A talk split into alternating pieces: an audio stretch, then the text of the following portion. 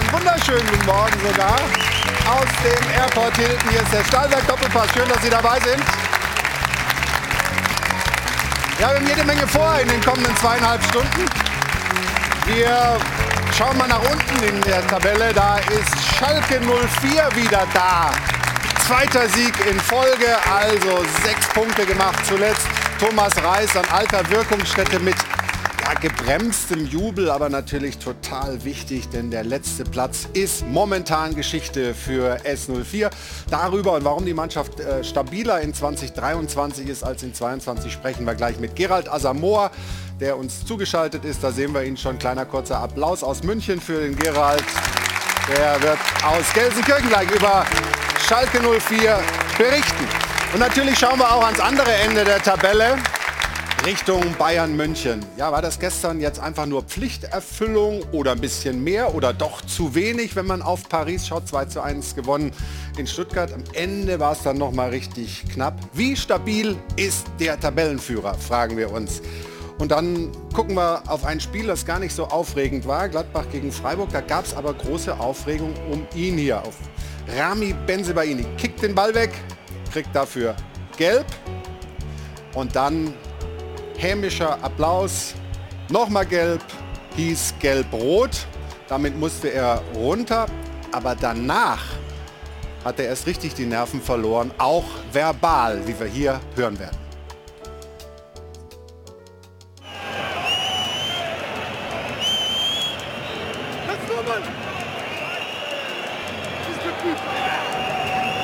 Man hat es gehört auf Französisch, Fils de pute, muss leider übersetzen, Hurensohn hat er da in Richtung Schiedsrichter geschrien. Und dann fragen wir uns natürlich, wird das Folgen haben? Das auch ein Thema bei uns in der Sendung. Aber jetzt freue ich mich auf einen Mann, der erst am Freitag in den Aufsichtsrat der DFL gewählt wurde. Ist Geschäftsführer Sport beim 1. FC Köln, noch nicht ganz ein Jahr im Amt. Ein Mann also mit Einfluss und mit kontroversen Gedanken wie gemacht für unsere Runde hier im Doppelpass. Freue mich sehr auf Christian Keller. Schönen guten Morgen.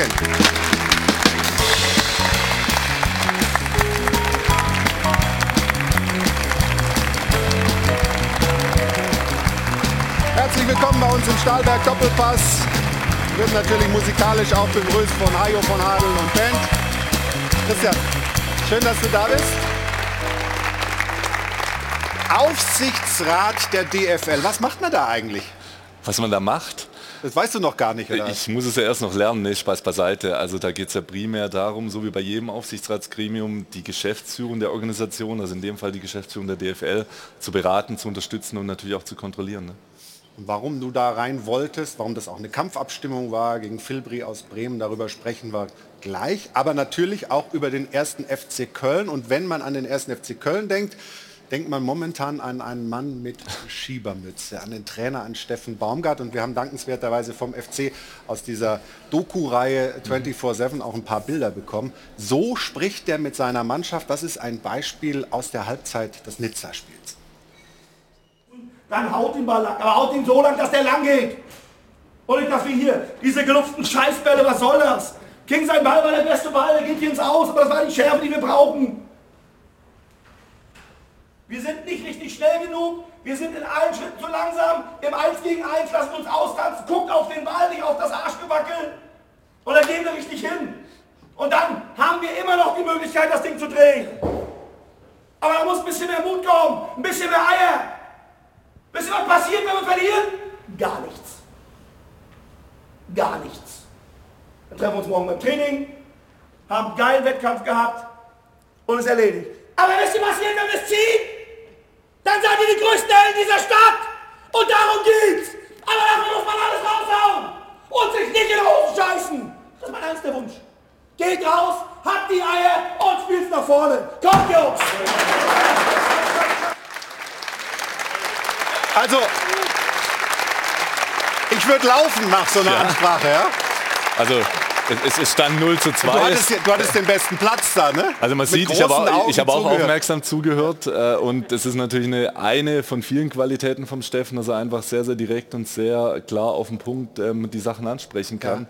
und natürlich dann auch immer ein gutes Gefühl dafür hat, wann er mal leiser werden muss, wann er lauter ist, war jetzt auch in dieser Ansprache, das war jetzt ja nicht Dauerbeschallung, sondern ja. schon auch mit Variation und das kann er sehr, sehr gut, hat einfach ein ganz feines Gespür dafür. Und dass er vielleicht mehr ist als nur der Typ mit dem kurzen Ärmel bei minus 10 Grad und der Schreihals in der Kabine. Darüber sprechen wir im Laufe dieser Sendung. Ich freue mich sehr, dass Christian Keller heute Gast ist und möchte jetzt unsere Runde vorstellen. Eine Dame ist bei uns, die ähm, endlich mal den Weg hierher gefunden hat in den Doppelpass. Freue mich sehr. Sie ist nämlich eine der wirklich richtig guten Top-Fußballmoderatorinnen des Landes. Bei Sky entlockt sie unter anderem Didi Hamann regelmäßig steile Thesen, weiß sich mit viel Fachwissen und ihrer westfälischen Klarheit zu behaupten. Schön, dass du endlich mal hier bist. Guten Morgen, Britta Hofmann.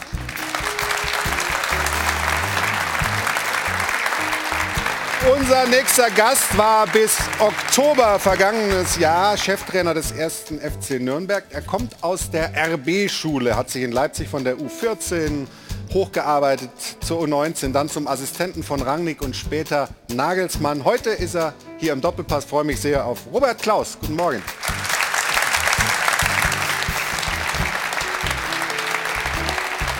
Er schreibt für den Kölner Express natürlich auch über den FC und wie die ganze Stadt schaut auch die Kölsche Presse ja momentan positiv auf den Verein.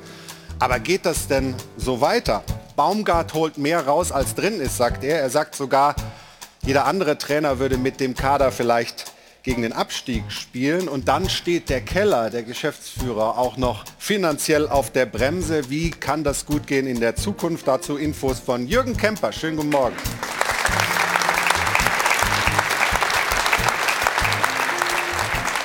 Er ist Sportchef für Bild West und die beiden wichtigsten Clubs aus seinem Zuständigkeitsbereich sind momentan auch mit die stabilsten in der Liga. Schalke unten fünf Spiele ungeschlagen, der, BFB, äh, der BVB sogar zehn Spiele siegreich in Folge. Aber reicht es denn bei beiden für ihre Ziele, also Klassenerhalt und Meisterschaft? Darüber sprechen wir mit Michael Markus. Schönen guten Morgen. Guten Morgen.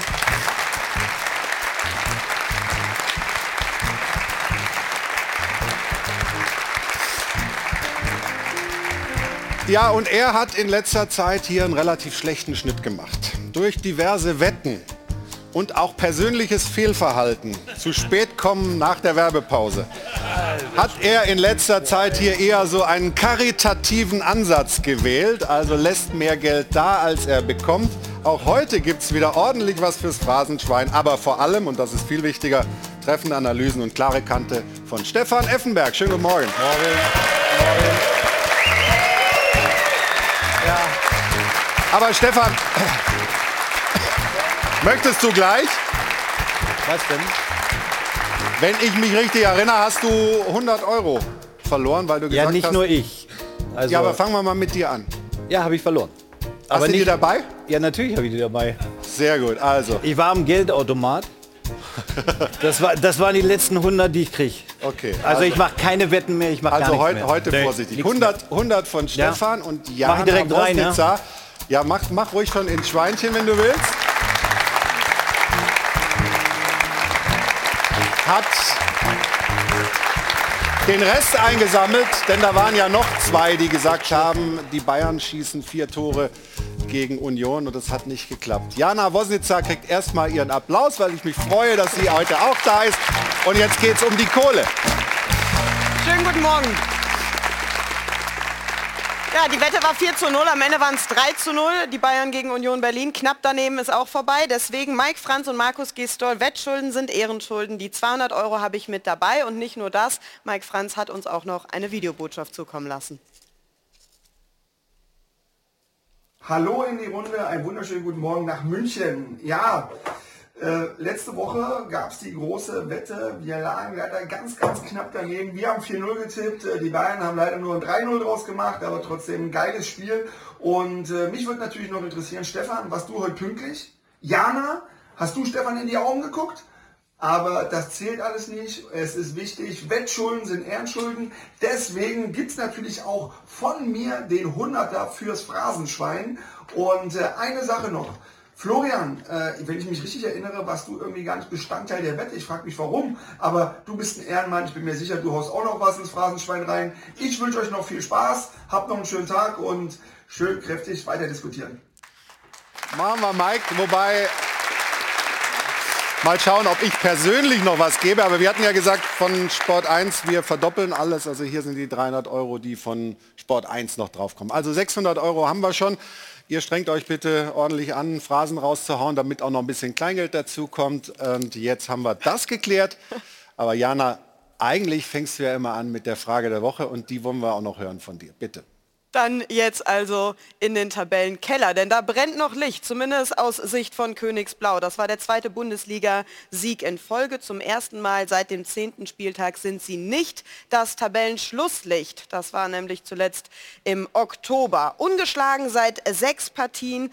Ja, und im Kleinrevierderby haben sie jetzt also die rote Laterne abgegeben an den VfL Bochum. Und damit haben wir jetzt quasi einen Abstiegskampf Deluxe. Gleich vier Mannschaften mit 19 Punkten. Der VfB, die TSG, eben Schalke und jetzt das neue Tabellenschlusslicht der VfL Bochum. Deswegen unsere Frage der Woche, wer hat denn nun die schlechtesten Karten im Abstiegskampf? Diese vier oder die Hertha, die haben wir auch noch mit reingepackt, die im Moment ein Pünktchen davor mit 20 Punkten auf dem Konto, aber die spielen ja heute noch. Das heißt, sie haben die Chance, davon zu ziehen. Wir zählen sie aber heute mit rein. Stimmen Sie gerne ab, diskutieren Sie mit, wie immer auf Twitter oder am Dopafon. Die Nummer ist die 01379 011 011. Also mitmachen. Uns interessiert Ihre Meinung zum Thema Abstiegskampf. Und wie gesagt, Schalke, vorhin schon gesagt, lebt wieder. Die Hoffnung ist wieder zurück. Endlich mal wieder ein Auswärtssieg nach über drei Jahren und vor allem der zweite Dreier in Folge. S04 ist die rote Laterne endlich los.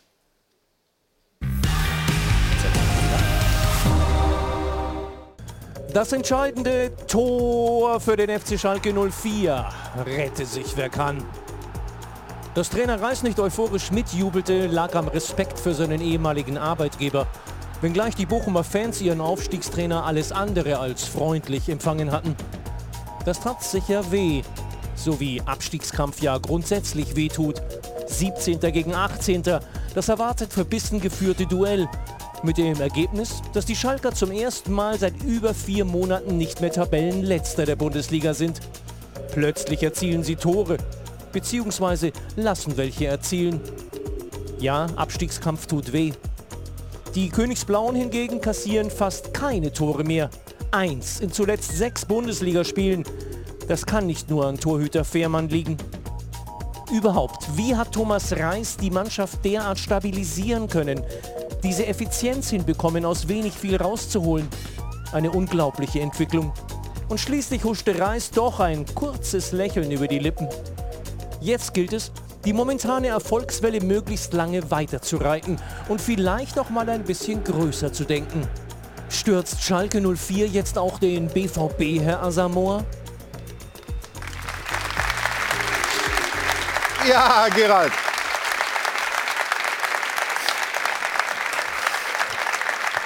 Ich meine, ich meine, wenn man äh, die Serie fortschreiben will, und das muss man ja fast, um da unten wirklich wegzukommen, dann muss man einfach nur den BVB schlagen. Jetzt kommt die Kampfansage aus Gelsenkirchen, nehme ich ja, an. Ist, ist, ist, einfach gesagt, ja. Ja, wir wissen aber trotzdem, um was es geht. Es ist ein Derby. Äh, Schalke Dortmund ist mal ein Duell, die jeder für sich gewinnen will. Und aber am Ende geht es darum, dass wir wissen, dass die Dortmunder Tabellen oder äh, oben mitspielen wir, spielen unten, wir müssen zusehen, dass wir die Punkte unten sammeln. Aber trotzdem ist ein Derby und wir werden alles dafür geben, äh, Punkt heimzuhalten. Ja, das ist ja auch Zukunftsmusik. Bleiben wir mal bei dem, was ähm, jetzt am Wochenende stattgefunden hat, nämlich äh, ein Sieg in Bochum, endlich ein Auswärtssieg, äh, davor auch schon ein Dreier. Woher kommt die Stabilität, die jetzt bei Schalke 04 in 2023 zu merken ist? Was hat Thomas Reis mit der Mannschaft gemacht und was haben vielleicht auch äh, Neuzugänge, Leihspieler damit zu tun?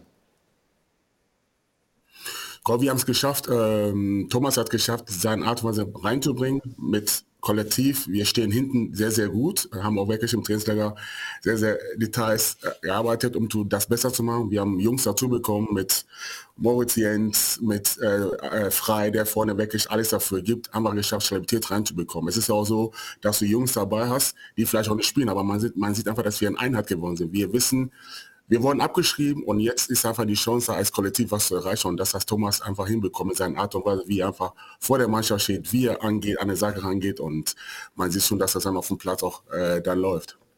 Stefan, hast du das den Schalkern zugetraut? Nachdem wir doch in der Hinserie und im letzten Jahr doch häufig gesagt haben, da ist nicht genug Qualität, äh, um die Klasse zu halten? Ja, aber Reis hat es dann anscheinend geschafft, vor allen Dingen in der Vorbereitung daran zu arbeiten, die Defizite aufzuarbeiten, erstmal stabil zu werden im Kollektiv, ne? Mhm. dass, sie, dass sie die Abstände halten und, und das klappt. Also die letzten sechs Spiele, zehn Punkte geholt, muss ich sagen, wirklich Respekt. Und sie sind wieder dran und sie haben das Momentum auf ihrer Seite jetzt gerade im Moment. Das ist, glaube ich, ganz entscheidend. Wir Sportjournalisten, wir sagen ja nicht unbedingt, für wen unser Herz schlägt. Aber ich weiß, dass du Wieso?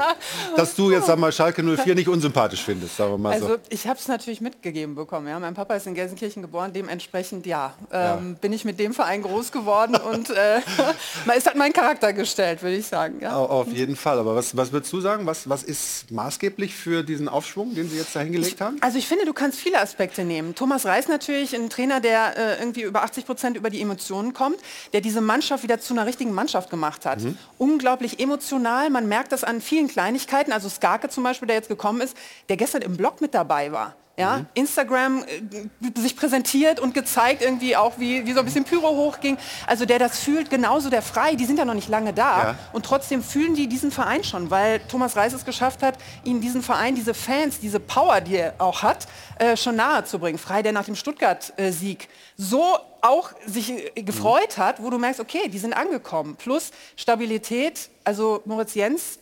Top-Transfer. Keiner hatte den irgendwie auf dem Schirm. Ähm, der Chef-Scout der Schalker äh, hatte schon, schon länger Kontakt mit ihm und mhm. äh, hat, ist immer dran geblieben und hat jetzt gemerkt, okay, die Tür geht auf, den holen wir.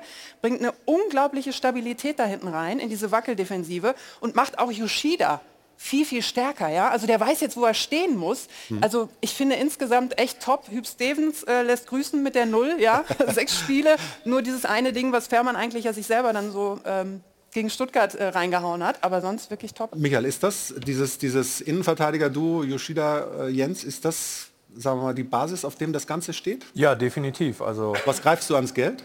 Nee, nee, ich Hast du vor, jetzt einen rauszuhauen, was? Nee, nee, nee, nee. äh, ich wollte gucken, ob es genug ist. Okay. Ähm, äh, ja, ich meine, Britta hat sehr viel schon gesagt. Also schön auch zu wissen jetzt, für wen das Herz schlägt, offiziell an dieser Stelle. Wir hatten es vorher schon mal kurz. Ähm, sie haben es geschafft, eine defensive Stabilität hinzubekommen. Ja, mit dem Leihgeschäft äh, Jens, mit der überraschenden Personal, äh, ihr äh, Fährmann zurück ins Tor. Damit hatte man eigentlich auch nicht mehr gerechnet und auch nach vorne so einen Frei zu holen oder einen Kuzuki zu befördern, der zuletzt gar nicht spielen konnte, weil er äh, nicht fit ist.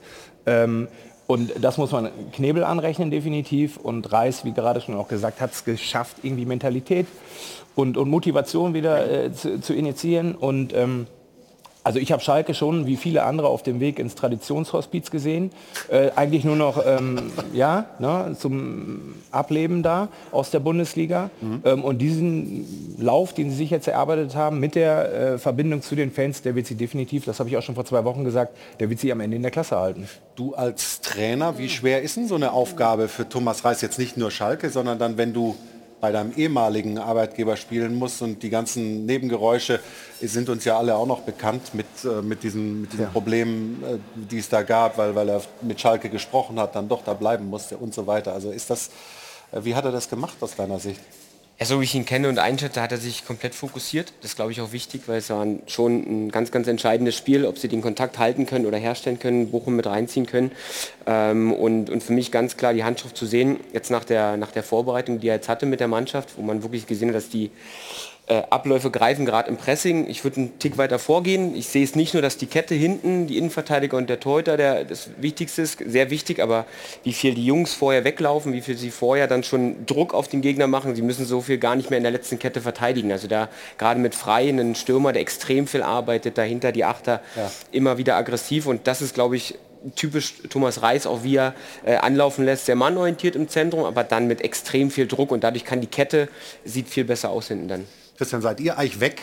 Also, oder, oder guckt ihr noch da unten hin? Also, Also wir haben keine 40 Punkte. Und Ja. solange du keine 40 Punkte hast, dann solltest du äh, schon auch schauen, was hinter dir passiert.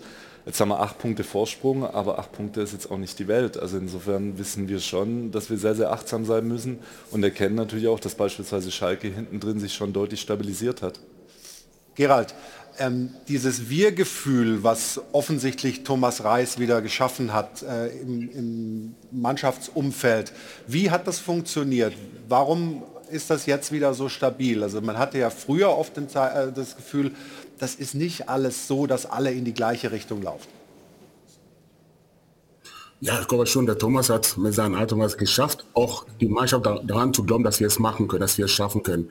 Man sieht auch äh, die Art und Weise, wie die Fans uns wieder lieb haben, weil die merken, dass eine Mannschaft hat, die wirklich alles dafür geben. Die rennen, die geben Gas und ich glaube, das kommt sehr, sehr gut auf Schalke an. Und ich glaube, da sieht man die Euphorie hier auf, auf der Gelände einfach überragend ist, weil die merken, da ist einfach ein Team da, die wirklich alles dafür tut, um nicht abzusteigen. Und ich glaube, das ist halt ein Verdienst Thomas Reis, auch mit allgemein alle, die dann auch beteiligt sind. Und daher gehen wir dafür, hoffen, dass wir das verschaffen.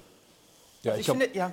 Nee, ich wollte sagen, der, Thomas Reis hat auch Gerald Asamoah, hallo Gerald, äh, extrem angezündet, wie man gestern bei einem Tor auch sehen konnte. Da hat Gerald ihn halb erwürgt und Reis hat sich natürlich versucht zu beherrschen, wie Bochum halt, spezielles Umfeld für ihn. Da, da konnte man sehen, dass da auch auf der Bank einige Implosionen äh, vonstatten gegangen sind. Sorry. Nee, kein Problem. Ich finde auch, ähm, also man muss schon sehen, am Anfang hat das ja noch nicht funktioniert, ja. Mhm. Also Ende letzten Jahres, die haben eine Niederlage nach der anderen kassiert. Also es ging schleppend voran, kam dann wieder Winterpause, die lange, die war jetzt auch nicht optimal. Man hat lange auf die Transfers gewartet, auch da keine guten Ergebnisse und trotzdem hat er die Stimmung hochgehalten, auch in der Mannschaft. Keine Grüppchenbildung, also alle haben mitgezogen, auch die Spieler, die jetzt äh, möglicherweise keine Rolle mehr so spielen, Simon Ja. Terodde, das sind ja auch mutige Entscheidungen von Thomas Reis, ja, den frei reinzubringen. Der ist natürlich ein paar Jahre jünger, kann dementsprechend 80 Minuten Gas geben, aber da musst du schon auch, ja, mut, mutig sein, ne? Gucken wir mal ein paar Szenen an aus diesem Spiel. Das äh, Tor, das erste für Schalke, hat nicht Schalke erzielt, sondern Bochum, äh, Torhüter Stefan. Aber die Aktion, die vorausgeht auf, auf dem Flügel, ist doch prima, oder? Ja, da fängt das ja an, das Dilemma an der Außenlinie, ne? mit dem Zweikampfverhalten einmal von Stöger. Ähm, hier bei dem Einwurf, wo er durchläuft und gar nicht in den Zweikampf geht, denn von Salazar das Zweikampfverhalten. Und zu dem Tor, ich, da bin ich sprachlos. Also da kann ich nicht wirklich was sagen. Also Aber was machst du denn da? Also der, der Abwehrspieler zieht, glaube ich, zurück, weil er, weil er denkt, sonst, sonst hau ich meinem Torhüter den Ja, Kopf Rie- vom Hals, oder was? Ja, und Riemann geht ja auch dann im Endeffekt gar nicht richtig hin, also nicht konsequent. Also ich glaube, die wollten sich beide schützen und deswegen rollt der Ball ins Tor. Ja, Slapstick, ne? Ja, wenn Aber du so ein Tor das in so einem Mal. Spiel kriegst, ist es schon Also das bitter. war die, die siebte äh, große Panne, sage ich mal, die Riemann in dieser Saison irgendwie sich leider geleistet hat für den VfL. Ähm, ich denke, der Trainer Letsch sollte da zwingend mal drüber nachdenken, ob er im Zorne einen Wechsel vornimmt. Aber dem Gerald ist das egal. Äh, Gerald findet das super. Gerald findet das super. Klar. Äh, nee, aber letztendlich kann auch ein Torwart so einen Abstiegskampf entscheiden. Ne? Ja, ja, absolut. Talata. Gerald, sorry, wir hatten dich unterbrochen. Aber Gerald, noch mal ganz Nee, kurz, also- auch guten Morgen erstmal also von mich, mir. Äh, mich freut es. Mal, mal eine Frage, Also weil, Morgen, weil wir diskutieren ja hier heiß, du legst dich ja schon fest, Schalke steigt nicht ab. Entscheidend wird der Abstiegskampf ja sein, Spieltag, so die letzten drei, vier. So, jetzt gehen wir mal zu den letzten drei, vier Spieltagen. Da spielt ihr, und das weißt du, einmal hier in München, dann kriegt ihr Frankfurt und müsst nach Leipzig am 34. Was wollt ihr jetzt zwischen den Spieltag 24 bis genau dahin noch erreichen, Die dass ihr da nicht in Bredouille kommt? Ja, da hast du vollkommen recht. Wir wissen ja, was ansteht und deswegen sage ich ja, äh, solange die Chancen sind, müssen wir alles dafür tun. Wir wissen, ähm, dass wir so viel Punkte sammeln müssen, dass wir am Ende, wenn wir es schaffen wollen, ähm, auch die letzten Spiele auch mal, vielleicht mal ein Spiel zu gewinnen, was keiner daran glaubt. Aber für mich geht es darum, vom Spiel zu Spiel zu denken. Jetzt haben wir in Bochum gewonnen, was keine Gruppe erwartet hat. Und daher ähm, denke ich von Spiel zu Spiel und was dann noch irgendwann später kommt, Stefan, lass uns alle mal überraschen. Vielleicht sind wir bis dahin schon durch, aber erstmal erstmal abwarten und gucken, wie wir die Punkte sammeln. Ich drücke euch die Daumen, aber von Spiel zu Spiel. Ja, zweimal das war zweimal, ne? Also, zweimal also sechs ich Euro. bin sehr weit. Nimm mein Geld hier, Gerald. Ja, Mann, das für mich. Danke für mich, Stefan. Ja, natürlich muss, mu- muss Schalke in den nächsten Spielen eher Ja, wir können- wir können ja, mal- Stefan hat ja recht. Dass, Wir äh, können mal das Programm jetzt, die nächsten Spiele äh, 32 uns, uns, anschauen. haben, Äh, Nur, Fall. dass wir die nächsten fünf mal sehen. Ähm, sehen es jetzt hinten auf der Wand. Also da äh, ist der BVB, Augsburg, Leverkusen, Hoffenheim, Hertha. Ich, mein, äh, Das sind die ich Dinger, werfe jetzt auch drei ein. Es gibt praktisch nur noch Endspiele. Ja. ja, Ja, du dafür musst du wirklich drei einwerfen. Ne? Also du hast jetzt Augsburg, oh, schon wieder hier. Das freut mich sehr. Geht aber schnell. Das freut mich Ich krieg von der. Redaktion immer nachgeliefert. Weißt du, nur das ist nicht mein eigenes Ideenfall. Okay, jetzt, sorry. Also Stefan hat recht, die drei letzten Spiele sind, wenn du sie jetzt liest, äh, kannst du die eigentlich nicht gewinnen, aber wer weiß, um was es dann noch für RB und um Frankfurt zum Beispiel geht. Ne? Von daher, die müssen die nächsten Spiele vermehrt punkten. Sie sind in, dem- in dem Lauf, dass ich ihnen das zutraue. Gegen Dortmund ist ein eigenes Spiel. Ich sage jetzt nichts, damit ich da nicht reinwerfen muss.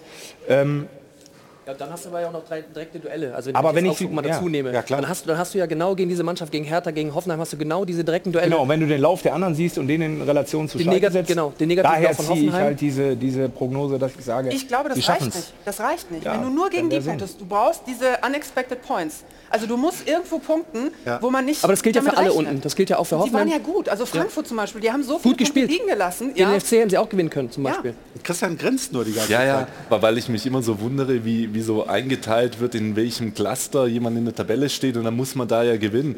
Also ich glaube, Robert äh, und ich, wir wissen relativ genau, du fährst weder in der zweiten Liga, wo wir ja lange auch äh, gemeinsam waren, noch in der Bundesliga zu einem Spiel, also wir zumindest nicht und weißt, dass es sicher gewinnst oder sicher verlierst. Nee, das nicht. Und Aber mal, wenn du, wenn du wie Schalke jetzt gegen Stuttgart und gegen Bochum gewinnst, gegen zwei direkte Kontrahenten, dann ist das Aber ich- schon nicht schlecht. Ich will ja die Frage stellen, ob das Spiel gegen den direkten Konkurrenten überhaupt leichter ist, wie das Spiel gegen eine vermeintliche Top-Mannschaft. Ja. Weil am Schluss, äh, ich schmeiße jetzt gleich was rein, muss ja jedes Spiel auch erst gespielt werden. Ah, okay. Ja.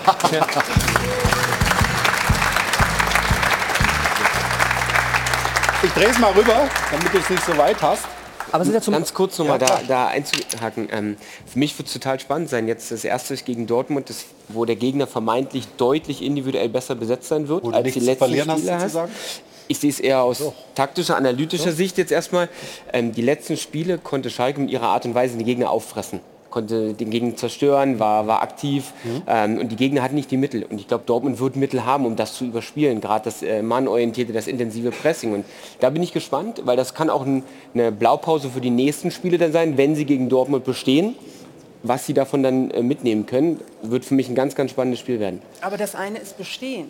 Ja. Nur nach vorne. Du musst ja irgendwann auch Tore schießen. Und ich glaube, da haben sie einfach nicht genügend äh, Ich glaube, glaub, mit, mit einem Punkt äh, gegen den BVB wär jetzt, wären jetzt erstmal sicher- ein paar zufrieden erstmal. Und wenn du weiter ungeschlagen bleibst, ähm, vielleicht eine gute Stabilität reinbekommst, dann wieder Vertrauen fürs nächste Spiel hast, glaube ich, ähm, kann helfen. Aber man schaut als Trainer, als Verantwortlicher ja eh zum nächsten Gegner. Also ich glaube, es schaut keiner, was jetzt gegen Bayern oder gegen Schalke, äh, gegen, gegen Leipzig passieren wird bei Schalke aktuell. Das ist, Sondern man ein- guckt, das ist ein bisschen zu weit weg. Wir schauen jetzt noch mal gemeinsam auf das 0 zu 2 äh, von Bülter. Was fällt dir da auf, äh, auch wenn man die Defensivarbeit von Bochum sich da betrachtet? Also das erste ist erstmal, dass äh, Marius Bülter den nicht zum ersten Mal macht. Ja. Den hat er bei Union schon mal gemacht. Ähm, den hat Union die Variante immer gehabt und Bülter war immer der Zielspieler, wurde immer geblockt. Ähm, und ja, durch diese Manndeckung, die dann Bochum hat, äh, blocken sie halt einen frei. Ähm, Bülter in dem Fall, der kommt in Rückraum. Rückraum ist nicht gut besetzt. Und ähm, mit seinem rechten Fuß kann er den über den der, Stand, der dann muss kann er richtig gut. Ähm, den hat er schon öfter gehabt, damit hat er viele Tore gemacht schon, auch aus dem Spiel heraus. Und dass er natürlich dann durch die zwei Beine noch durchgeht, ist glücklich, aber trotzdem so eine Variante ist immer drin, hat jede Mannschaft eigentlich drin. Du kannst sie nicht gegen jeden spielen. Speziell das wurde wohl auch auf Schalke trainiert zuletzt und das hat Salazar erwähnt und hat gesagt, im Training hat das überhaupt nicht funktioniert. So, und Ja, und dann kommt auch das dazu im Abstiegskampf, dann machst du es mal im Spiel und dann geht es halt. Aber im Prinzip trifft er auch den ja eigentlich gar nicht richtig. Und auch hier würde ich jetzt Riemann mal nicht ganz rausnehmen. Von daher, also Gut, ist ja sieht nicht, er natürlich unheimlich durch die spät, aber trotzdem glaube ich schon, dass er dann auch eine Chance hat, den zu haben, weil, wie gesagt, ich glaube, den hat er nicht mal richtig getroffen. Sah für mich jetzt auch nicht Ist dem Gerald auch egal. Ist dem Gerald auch egal. Drin das Ding. Drin das Ding, egal wie. Einstudiert. Hört ihr mich? Ja, jetzt hören wir dich wieder. Ja, das, das haben wir wirklich, ja, das haben wir wirklich einstudiert und wie Rodri das sagt, es hat wirklich nichts geklappt. Deswegen war ich so verwundert, dass die Jungs das umgesetzt haben und am Ende, äh, wie das reingeht drin und jetzt mir, ja, Hauptsache, dass, äh, Tor ist Tor und wir haben eine drei Punkte bekommen. Tor ist Tor. Tor ist Tor, gibt schon wieder Geld. Das ist unglaublich. Wir sammeln hier ein, das ist hervorragend. Gerald, wir sprechen gleich weiter nach einer kurzen Pause. Und natürlich kommen wir dann auch noch zum FC Bayern München. Der Sieg gestern in Stuttgart. Ja, drei Punkte geholt, Tabellenführung ist wieder da. Aber wie gut ist man aufgestellt? Vor dem Spiel, vor dem Rückspiel gegen Paris, das ist eines der Themen, die wir nach der Pause äh, äh, besprechen.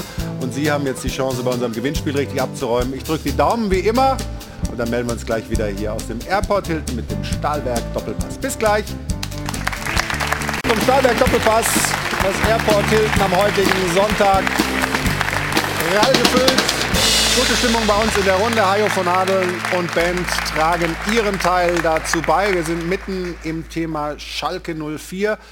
Und Jana, wir haben es vorhin schon mal kurz besprochen, das war nicht nur alles positiv. Ähm, Gerald Asamoah hat uns das ja auch gesagt, wie Thomas Reis die Arbeit da mit der Mannschaft macht. Aber gestern in Bochum der Empfang für Thomas Reis, naja, also nicht gerade besonders gentlemanlike von den Bochumer Fans, Jana, oder? Hast du völlig recht, Flo. Komme ich auch sofort drauf zu sprechen, möchte nur ganz kurz, weil ich es gefunden hatte und Britta es angesprochen hatte, die Insta-Story von Tim Starke noch.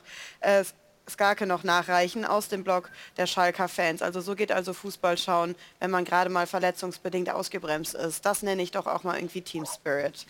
Sehr schön. Jetzt, äh, Flo, du hattest es angesprochen, die Rückkehr also von Thomas Reis nach Bochum. Das ist alles an, andere als ein herzlicher Empfang, der ihm da bereitet wurde. Die Fans nämlich vor dem Spiel mit folgendem Plakat, wenn du kein ehrenloser Bastard bist, wer dann? An der Stelle würde ich mal ein dickes Fragezeichen dahinter setzen, was hier an der Stelle ehrenlos ist. Vor allem, wenn wir dann noch einmal auf die Jubelszenen von Thomas Reis schauen bei den Schalker Toren. Da hat er sich nämlich wirklich mehr als zurückgehalten mit seinem Jubel und ähm, hat sehr respektvoll wirklich sich da gegenüber den Bochumer Fans gezeigt. Entsprechend kam dieses Plakat auch bei den Fans auf Twitter alles andere als gut an. Thomas Reis zollt nämlich eben Respekt und jubelt nicht und die VfL-Fans währenddessen mit diesem Plakat ja, ich hatte es gerade gesagt, ich glaube eher das ist ehrenlos.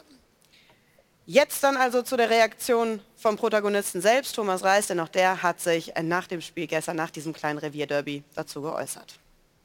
Man hat ja Respekt vor dem Verein, vor dem Arbeitgeber, wo man drei Jahre ähm, ja, sehr gut gearbeitet hat und ähm, wo es auch ähm, tierisch Spaß gemacht hat. Und ähm, ich meine, das ist ja bei Spielern genauso und ähm, ich denke schon, dass ich da respektvoll mit umgehe. Wichtig war trotzdem, dass wir, dass wir ein Spiel erfolgreich gestalten, weil ich jetzt äh, Trainer von Schalke 04 bin und wir sind natürlich glücklich, äh, dass wir die drei Punkte mitgenommen haben.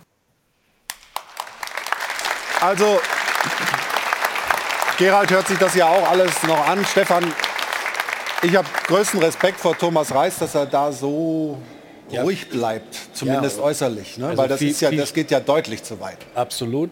Und viel schöner war ja der Satz von Thomas Reis nach dem Spiel, als er gesagt hat, ich wünsche mir, dass beide Vereine drin bleiben, also Bochum und natürlich Schalke. Und der hat eigentlich noch mehr Wert und Bedeutung für mich, das aus seinem Mund zu hören. Gerald, wie, wie ist das bei Thomas Reis wirklich angekommen? Hat ihn das getroffen, diese, diese Angriffe aus den Bochumer Fankreisen? Ich glaube, ähm, es war zu erwarten. Er wusste schon, was auf ihn äh, zukommen wird. Aber ähm, wenn ich ihn die Woche beobachtet habe, wie er trainiert hat oder wie er auf die, zur Mannschaft gesprochen hat, habe ich kaum so eine Anspannung gesehen. Der war einfach der Thomas, den ich kannte. Und daher war ich sehr, sehr überrascht. Wir wussten alle so, was passieren wird. Aber der war locker und das hat man auch gestern noch gesehen. Klar, wenn man so einen Sprungbahn sieht, macht das irgendwas mit dir. Aber trotzdem ähm, hat er seinem Mann dazu gesagt, kein Kommentar dazu und das ist das Wichtigste. Also Kann man eigentlich als Verein nicht irgendwie verhindern, dass so ein Ding aufgehängt wird oder das abhängen lassen oder sowas? Es, es gibt natürlich Bannerkontrollen oder Materialkontrollen, aber da darf man auch nicht blauäugig sein. Was ins Stadion rein soll, kommt am Schluss auch irgendwie ins Stadion. Man muss vielleicht eher im Vorfeld im Dialog die Frage stellen, ähm, muss sowas sein, weil es war ja erwartbar, so wie es jetzt auch gerade angeklungen ist. Und ich glaube, da liegt am Schluss der Schlüssel, dass man über eine gute Kommunikation vielleicht auch das eine oder andere mal richtig stellt, auch gerade als Vereinsverantwortlicher. Ich kann jetzt nicht beurteilen, was da letzten Sommer in Bochum passiert ist. Mhm. Ähm, Im Kontext seines potenziellen Wechsels nach Schalke, der dann nicht zustande kam. Fakt ist aber, dass der Thomas sicherlich, ich kenne ihn ja ein bisschen, ein Trainer ist, der sich Bochum schon sehr, sehr stark verbunden gefühlt hat, hat da ja auch eine lange Historie, jetzt nicht nur als Cheftrainer. Und man darf auch nicht vergessen, er hat als er kam, standen die auf einem fast auf einem Abstiegsplatz in der zweiten Liga, hat sie dann in der zweiten Liga stabilisiert, ist mit ihnen aufgestiegen und hat sie in der Bundesliga et, also etabliert vielleicht noch nicht, aber zumindest gehalten. Ja. Und das sollte man nicht alles wegwischen, nur wenn es dann auseinandergeht und entlassen hat er sich am Schluss auch nicht selbst. ja. Also ich will jetzt absolut überhaupt nicht beschönigen, was da war. Diese, die Wortwahl geht gar nicht. Ja, ehrenloser Bastard, das ist definitiv ein paar drüber. Ähm, aber dass da demonstriert würde und wird, das finde ich soweit okay, ja. Weil da ist schon sehr unrund am Ende gelaufen. Also dieses Zitat fußt ja auf einer Aussage von ihm selbst, der gesagt hat in dieser entscheidenden PK, wenn ich kein Bochumer bin, wer dann im September? Und 45 später, äh, Tage später schlägt er halt auf Schalke auf. Von daher, dass da demonstriert wird, das finde ich völlig okay. Wir wollen kein klinisch reines Stadion, glaube ich. Wir dürfen Meinung frei äußern. Dass das drüber war, darüber sind sich, äh, denke ich, alle äh, einig. Ich glaube, wir hier in der Runde auf jeden Fall. Gerald, ähm, der FC Schalke 04 hat nach dem Abgang von Ruven Schröder keinen Sportdirektor verpflichtet. Man hat gesagt, wir machen das äh, weiter mit René Grotus und André Hechelmann. Äh, ist das nicht eine Ambition, die du auch haben könntest, in der Zukunft dort diesen Posten ähm, zu bekleiden? Ja klar, ich meine, ähm, der Verein weiß Bescheid. Ich mache da- zu der Zeit mein Studium. Am Ende geht es darum, dass äh, wir alles dafür tun wollen, hier in der Liga zu bleiben. Mein Ziel ist ja klar, irgendwann mal den Sportretter äh, Position zu besetzen. Aber jetzt muss nicht unbedingt auch Schalke sein, aber das heißt also, dass es mein Ziel ist. Wann ist denn dann diese, diese ähm, Ausbildung, dieses Studium zu Ende? Nur, dass, dass ich weiß, ob es schon zur neuen Saison dann klappen könnte. Läuft noch bis Oktober noch. Okay, das ist dann schwierig. Aber ist schon interessant, in dem gleichen Durchgang ist ja auch dein alter Freund Roman Weidenfeller aus Dortmund dabei. Ja. Da gibt es ja auch so die eine oder andere Vorgeschichte. Wer wird denn zuerst von euch dann äh, mal einen großen Job äh, einheimsen? Du oder Roman? Kein Kommentar. Nein, ich, nee, ich, ich lass mal schauen. Ich meine, äh, Roman und ich äh, verstehen uns äh, vor Ort, alles cool und ähm, glaube am Wochenende wird es anders sein. In Dortmund als mich Schalke und wir wollen das Spiel am liebsten gewinnen, aber ähm, im Studium ist alles okay. Am 2. April übrigens ist Roman Weidenfeller dann hier bei uns in der Sendung. Da werden wir dann ihn vielleicht auch noch mal dazu fragen. Ähm, Gerald, toi toi toi für die nächsten Spiele. Wir haben das Programm ja gerade gesehen. Wird nicht einfach, aber Schalke lebt wieder. Ähm, und das tut der Bundesliga gut, wenn Schalke 04 irgendwie aktiv dabei ist und noch eine realistische Chance hat, die Liga zu halten. Da sind sich, glaube ich, alle einig. Herzlichen Dank für deine Zeit und Grüße nach Gelsenkirchen. Danke euch, viel Spaß. Ja, und wir haben, wir haben, ich habe es vorhin ja auch gesagt, ähm, ein paar Szenen gehabt in, äh, an diesem Spieltag, die zur Diskussion, was Schiedsrichter angeht, äh, Anlass äh, geben. Und dafür haben wir extra hier eine Rubrik und die heißt, da fragen wir doch mal den Schiri. Nämlich diese Szene, das war die Benzebaini-Szene. Ich habe es äh, ja vorhin gesagt, Ball wegschlagen und dann gelb, dann Applaus, direkt hinterher die zweite gelbe Karte und dann eben vom Feld und hinterher dann diese verbalen Entgleisungen, die wir jetzt nicht mehr wiederholen müssen. Ich freue mich, dass äh, Sascha Stegemann hier ist und zwar in der eben schon angekündigten Rubrik, da fragen wir doch mal den Schiri. Da fragen wir doch mal den Schiri. Wird präsentiert von Das Örtliche. Ohne Schiris fehlt uns was. Also herzlich willkommen, Sascha Stegemann. Grüße, moin. Und nicht, dass jetzt irgendwie das äh, ein bisschen verwirrend rüberkommt. Er war nicht der Schiedsrichter bei diesem Spiel von Gladbach, sondern bei Mainz Hoffenheim. Aber da gab es auch ein paar Sachen. Unter anderem, was das eigene Schiedsrichterteam anging. Ähm, Freddy Asmuth, der einer der Assistenten war, musste aufhören. Warum eigentlich? Muskelverletzung oder was war da? Korrekt, also er hatte muskuläre Probleme und ähm, auf den ersten Blick ist es immer ein bisschen ungewöhnlich, wenn jetzt im Schiedsrichterteam Wechsel stattfindet, aber ähm, auf der anderen Seite sind wir äh, Sportler, wie die Fußballer auch, sind, sind vergleichbaren Trainings- und Spielbelastungen ausgesetzt. Und deswegen ähm, kann sowas mal vorkommen, es gehört zum Sportlerleben mit dazu. Aber die gute Nachricht vorweg, äh, ich habe eben auf dem Hinweg mit ihm noch gesprochen. Okay. Ähm, es geht ihm gut. Die erste Diagnose scheint äh, nicht ganz so dramatisch zu sein. Und deswegen sind wir optimistisch, dass er bald wieder aufs Spielfeld zurückkehren kann. Aber wie läuft das dann? Das heißt, äh, ja, erstmal natürlich wünsche ich ihm äh, gute Besserung, Genesung, was diese Muskelverletzung angeht. Also die logische Konsequenz, so habt ihr es ja auch gemacht, vierter Offizieller geht dann an die Linie und wer macht dann den Mann unten? Also den vierten oder gibt es den dann nicht mehr? Genau, also ähm, es gibt verschiedene Szenarien und äh, das gängige Szenario ist eben, dass der verletzte Assistent oder verletzte Schiedsrichter mit dem vierten Offiziellen einfach die Rolle tauscht. das ging in dem Fall, ja, weil die Verletzung nicht so genau, schlimm war. Das war gestern auch so. Ja, ähm, also Freddy Asmuth war jetzt äh, in der Lage, zumindest die äh, Rolle des vierten Offiziellen weiter ähm, auszuführen. Und deswegen haben wir eins zu eins getauscht. Wäre das jetzt nicht machbar gewesen, weil es irgendwie äh, schlimmer gewesen wäre, dann äh, hätten wir äh, versucht, eine neutrale Person zu rekrutieren, die die Schiedsrichterprüfung abgelegt hat. Also ähm, entweder Aber wie geht das? Mal gibt es eine Durchsage, im Stadion? Genau, Ja, Durchsage im Stadion, also so wie im Zug vielleicht ist ein Arzt im Saal, ja. ähm, es äh, ist ein Schiri da und äh, dann würde man natürlich versuchen, äh, entsprechend äh, einen Schiedsrichter zu finden, der ähm, für diese Spielklasse äh, qualifiziert ist. Wenn dann beispielsweise ein Kollege aus der Bundesliga oder auf der zweiten Liga im Stadion ist, dann äh, würde man diesen nehmen. Ist es nicht der Fall, könnte theoretisch auch der Schiedsrichterbeobachter die Rolle des vierten Offiziellen übernehmen oder dann eben ein neutraler Schiedsrichter aus äh, einer Kategorie darunter. Und das ist auch so, dass man da immer jemand findet? Oder, oder, oder kann es dann am Endeffekt so sein, dass dann, weiß ich nicht, einer von den Mannschaften irgendwie einspringt, wie im Jugendfußball so ungefähr? Ja, ist tatsächlich so. Also Gott sei Dank kommt es ja nicht so häufig Ja, vor. ja. Ja. Und bis jetzt hat sich immer noch jemand gefunden äh, aus dem neutralen Zuschauerring. Ähm, es kann aber auch sein, dass äh, manchmal ein Schiedsrichter da ist, der ähm, für einen der beteiligten Vereine pfeift. Ja, also das heißt gestern, dass ein Schiedsrichter äh, da war, der für Mainz oder für Hoffenheim pfeift und der wäre dann theoretisch in der Rangfolge der Nächste, der einspringen könnte, wenn sich kein neutraler Zuschauer finden würde mit Schiedsrichterprüfung. Dann müssten Okay. beide Vereine zustimmen. Ja, und wenn man dann ein Agreement findet, dann ähm, könnte dieser beteiligte Schiedsrichter äh, quasi einspringen und nur im alleräußersten Notfall, wenn es jetzt in der Schiri-Kabine einen Schlag tut und äh, keiner ist mehr in der Lage, irgendwie das Spiel weiter zu pfeifen, dann würde abgebrochen werden. Aber das ist wirklich das äh, Worst-Case-Szenario, was Gott sei Dank noch nie vorgekommen Also wir kommen hier heute äh, sehr stark unserem Sport 1 Bildungsauftrag nach. Wir lernen einiges dazu und zwar auch was äh, das Zurücknehmen von gelben Karten angeht. Da gab es eine Szene in der achten Minute sehr früh, die wir jetzt einspielen. Äh, vielleicht, Sascha, sagst du mal, was da genau Phase war. Ähm, gut, der äh, Hoffenheimer Verteidiger versucht den Ball äh, zu klären mit einem langen Schlag. Ähm, der Ball wird allerdings geblockt, ich glaube von, von Ingwertsen von Mainz. Und ähm, von da kommt der Ball äh, zu Lee, der den Ball verlängert, wieder zu Ingwertsen und dann äh, macht Akpobuma ein taktisches Foul, was ich dann auch entsprechend mit der gelben Karte geahndet habe.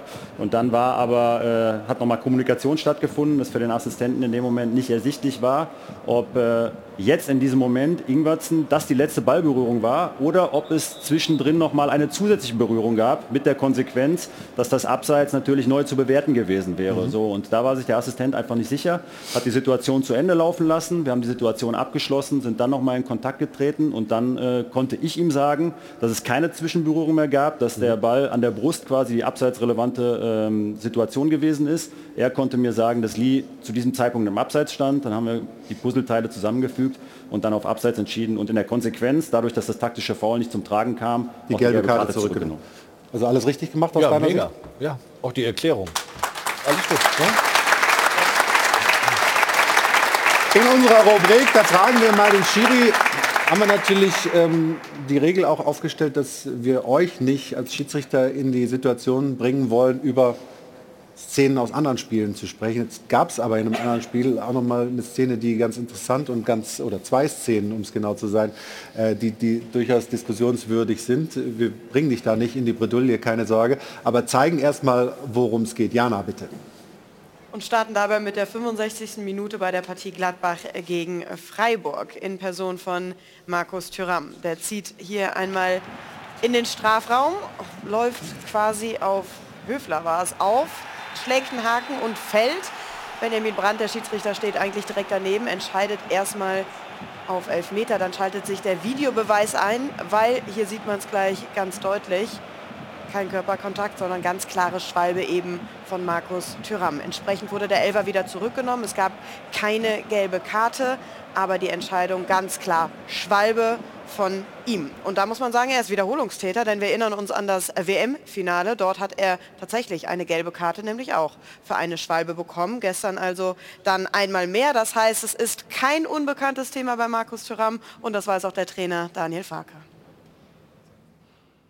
Wir haben Anfang der Saison äh, darüber gesprochen, in der, in der, Vorbereitung, weil ich auch das Gefühl hatte, dass Marcus in der Vergangenheit so ein bisschen die Tendenz hatte, ein bisschen zu soft und äh, zu, leicht, äh, zu leicht zu fallen. Ich finde, das äh, gehört sich nicht, ist auf Bundesliga-Niveau auch nicht üblich. Sie wissen, ich habe eine Zeit lang in England äh, gearbeitet. Ähm, äh, wenn du da sowas machst, dann wirst du von eigenen Fans ausgepfiffen und, und ähm, das akzeptiert dort niemand. Und diese Mentalität habe ich mal zu 100 Prozent übernommen. Also klare Worte schon mal vom Trainer Farke hier, aber wir müssen festhalten, der Lernprozess bei Tyram, der scheint nicht so richtig im Gange zu sein seit dem WM-Finale, oder? Ja, Stefan. Was sagst du zu Markus Tyram? Ja, also ist ja grob unsportlich. Meine, wir, wir, sind uns ja alle einig. Also eigentlich hätte ich vom Schiedsrichter erwartet, weil er einen klaren Blick hatte auf diese Szene, dass er das direkt erkennt und dementsprechend die gelbe Karte zeigt für Thuram wegen der Schwalbe. Das hat er nicht, aber er hat es dann äh, sich nochmal angeschaut, hat dementsprechend richtig entschieden, den Elfmeter zurückgenommen, logischerweise. Was Tyram da macht, hat im Sport nichts zu suchen. Also weder in der ersten Klasse, also in der Bundesliga noch in der zweiten, du kannst es runterbrechen.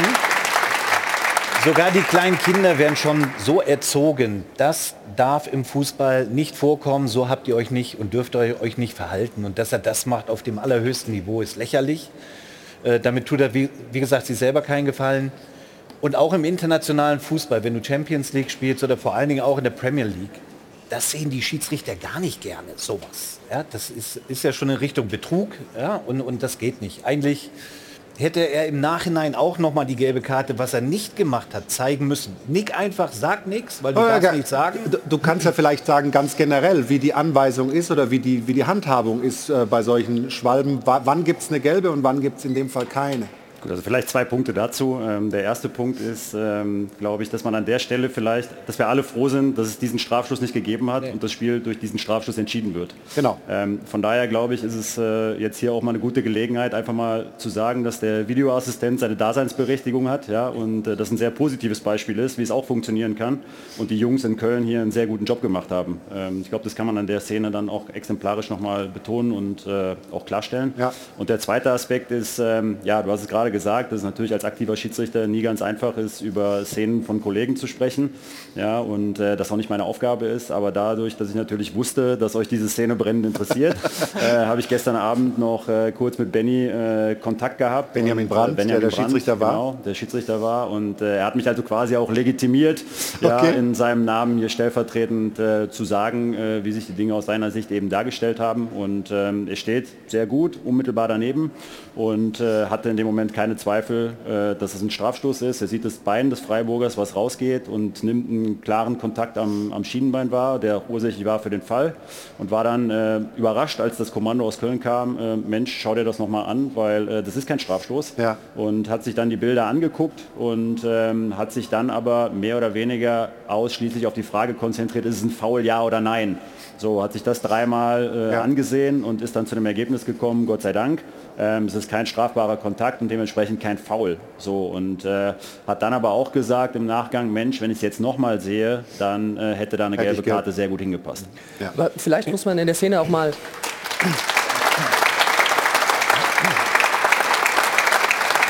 Vielleicht muss man in der Szene auch mal Farke in die Pflicht nehmen, wenn er da so eine klare Meinung äußert und diese Tendenzen bei Tyram kennt offenbar, dann muss er da auch irgendwie mal eingreifen, oder? Und, äh, Was und kannst du denn da machen als Trainer mit ja. deinem Spieler, wenn der so eine Tendenz hat?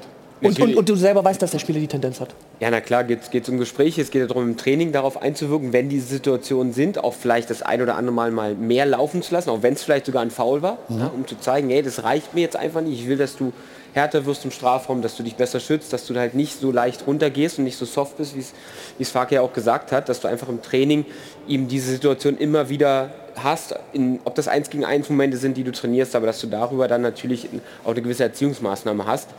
Wir sitzen hier ganz entspannt Sonntagmorgen, analysieren das Ganze in Ruhe. Auf dem Spielfeld sieht es alles noch ein bisschen anders aus, auch für den Schiedsrichter. Stimmt, ja, aber er hat ja selber sagen. gesagt, er hat diesen England-Background, da geht es nun mal ganz anders zu und dann würde ich vielleicht erwarten, dass er es seinem Spieler oder seinen Spielern dann auch so transportiert. Hört mal, bei mir gibt es sowas nicht. Soll Ich ich denke er, er macht's, ja, definitiv. Er wird es machen. Mhm. Ähm, das macht jeder, jeder Trainer, glaube ich. Ähm, was immer ankommt und was am Ende bleibt. Dein Didi Hamann hat sogar gesagt, Schande für Ja, den Fußball, also ich- rot und so weiter. Absolut. Ja. Ich glaube, das reicht nicht. Ähm, selbst Geld wäre mir da tatsächlich auch zu wenig, sondern diesen Lernprozess, den Jana eben auch angesprochen Ja. hat, den kannst du nur beschleunigen, indem du dann auch mal Strafen aussprichst und sagst, Ja. okay, ein Spiel nehmen wir den einfach mal raus. Dann hört das auch auf, weil die Spieler dann selber im aber, Kopf aber haben. rot kann ich nicht geben, oder? Auch wenn man vielleicht Regeltechnisch. sagt, ja gut, äh, Aber pädagogisch wäre es wertvoll, ja. Willst, willst du deinen besten, deinen besten Stürmer auf der Bank lassen? Ja, dann muss er aber einfach Also mal auf der Bank sitzen und muss lernen, dass er solche Szenen da bitte nicht im Würdest du das Stadion machen? abziehen Aus, aus, aus erzieherischen Maßnahmen? will das nicht sehen. Erzieherische Maßnahmen dürfen Stefan hat da vorhin die, was, die was Stärke der Mannschaft gesagt. schwächen. Äh, das Nicht. hat eine Vorbildfunktion ne? und die Kinder sehen das und warum sehen wir das auf Jugendfußballplätzen auch immer wieder, genau wie schwachsinnigen Jubel, vorsichtig, ähm, weil, weil sowas in der Bundesliga stattfindet. Und er ist Wiederholungstäter, das haben wir jetzt mehrfach, das hat er auch in der Bundesliga schon ein paar Mal gebracht, da muss einfach das Regelwerk äh, modifiziert werden, dass man im Nachgang da eine klare Strafe, weil da gebe ich dir recht, aussprechen kann, egal ob äh, wirtschaftlich, dass es immer an die Kohle geht oder dass er einfach gesperrt wird, weil das ist, glaube ich, nicht möglich und das ist, glaube ich, der Kasus Knacktus an der Stelle. Christian, vielleicht- äh, Also ich, kaut ich, auf einer- ich, ich, ich würde mal nicht immer alles in Richtung Verband verlagern oder in der Vorstufe in Richtung Schiedsrichter. Ja, also natürlich, dieser der kommt ja Erziehungsauftrag, der, offensichtlich- der liegt schon mal bei uns als Club Genau. und der liegt dann auch nicht nur beim Trainer, der liegt dann zum Beispiel auch in meiner Funktion. Da muss ja ein Spieler halt mal schnappen und im Zweifel äh, muss man dann halt auch wirklich konsequent sein. Und ein da würde ich größeres jetzt- Phrasenschwein, ne? Äh, da, da würde ich ein, ein Stück weit ja dann nicht. auch abweichen von dir, Robert.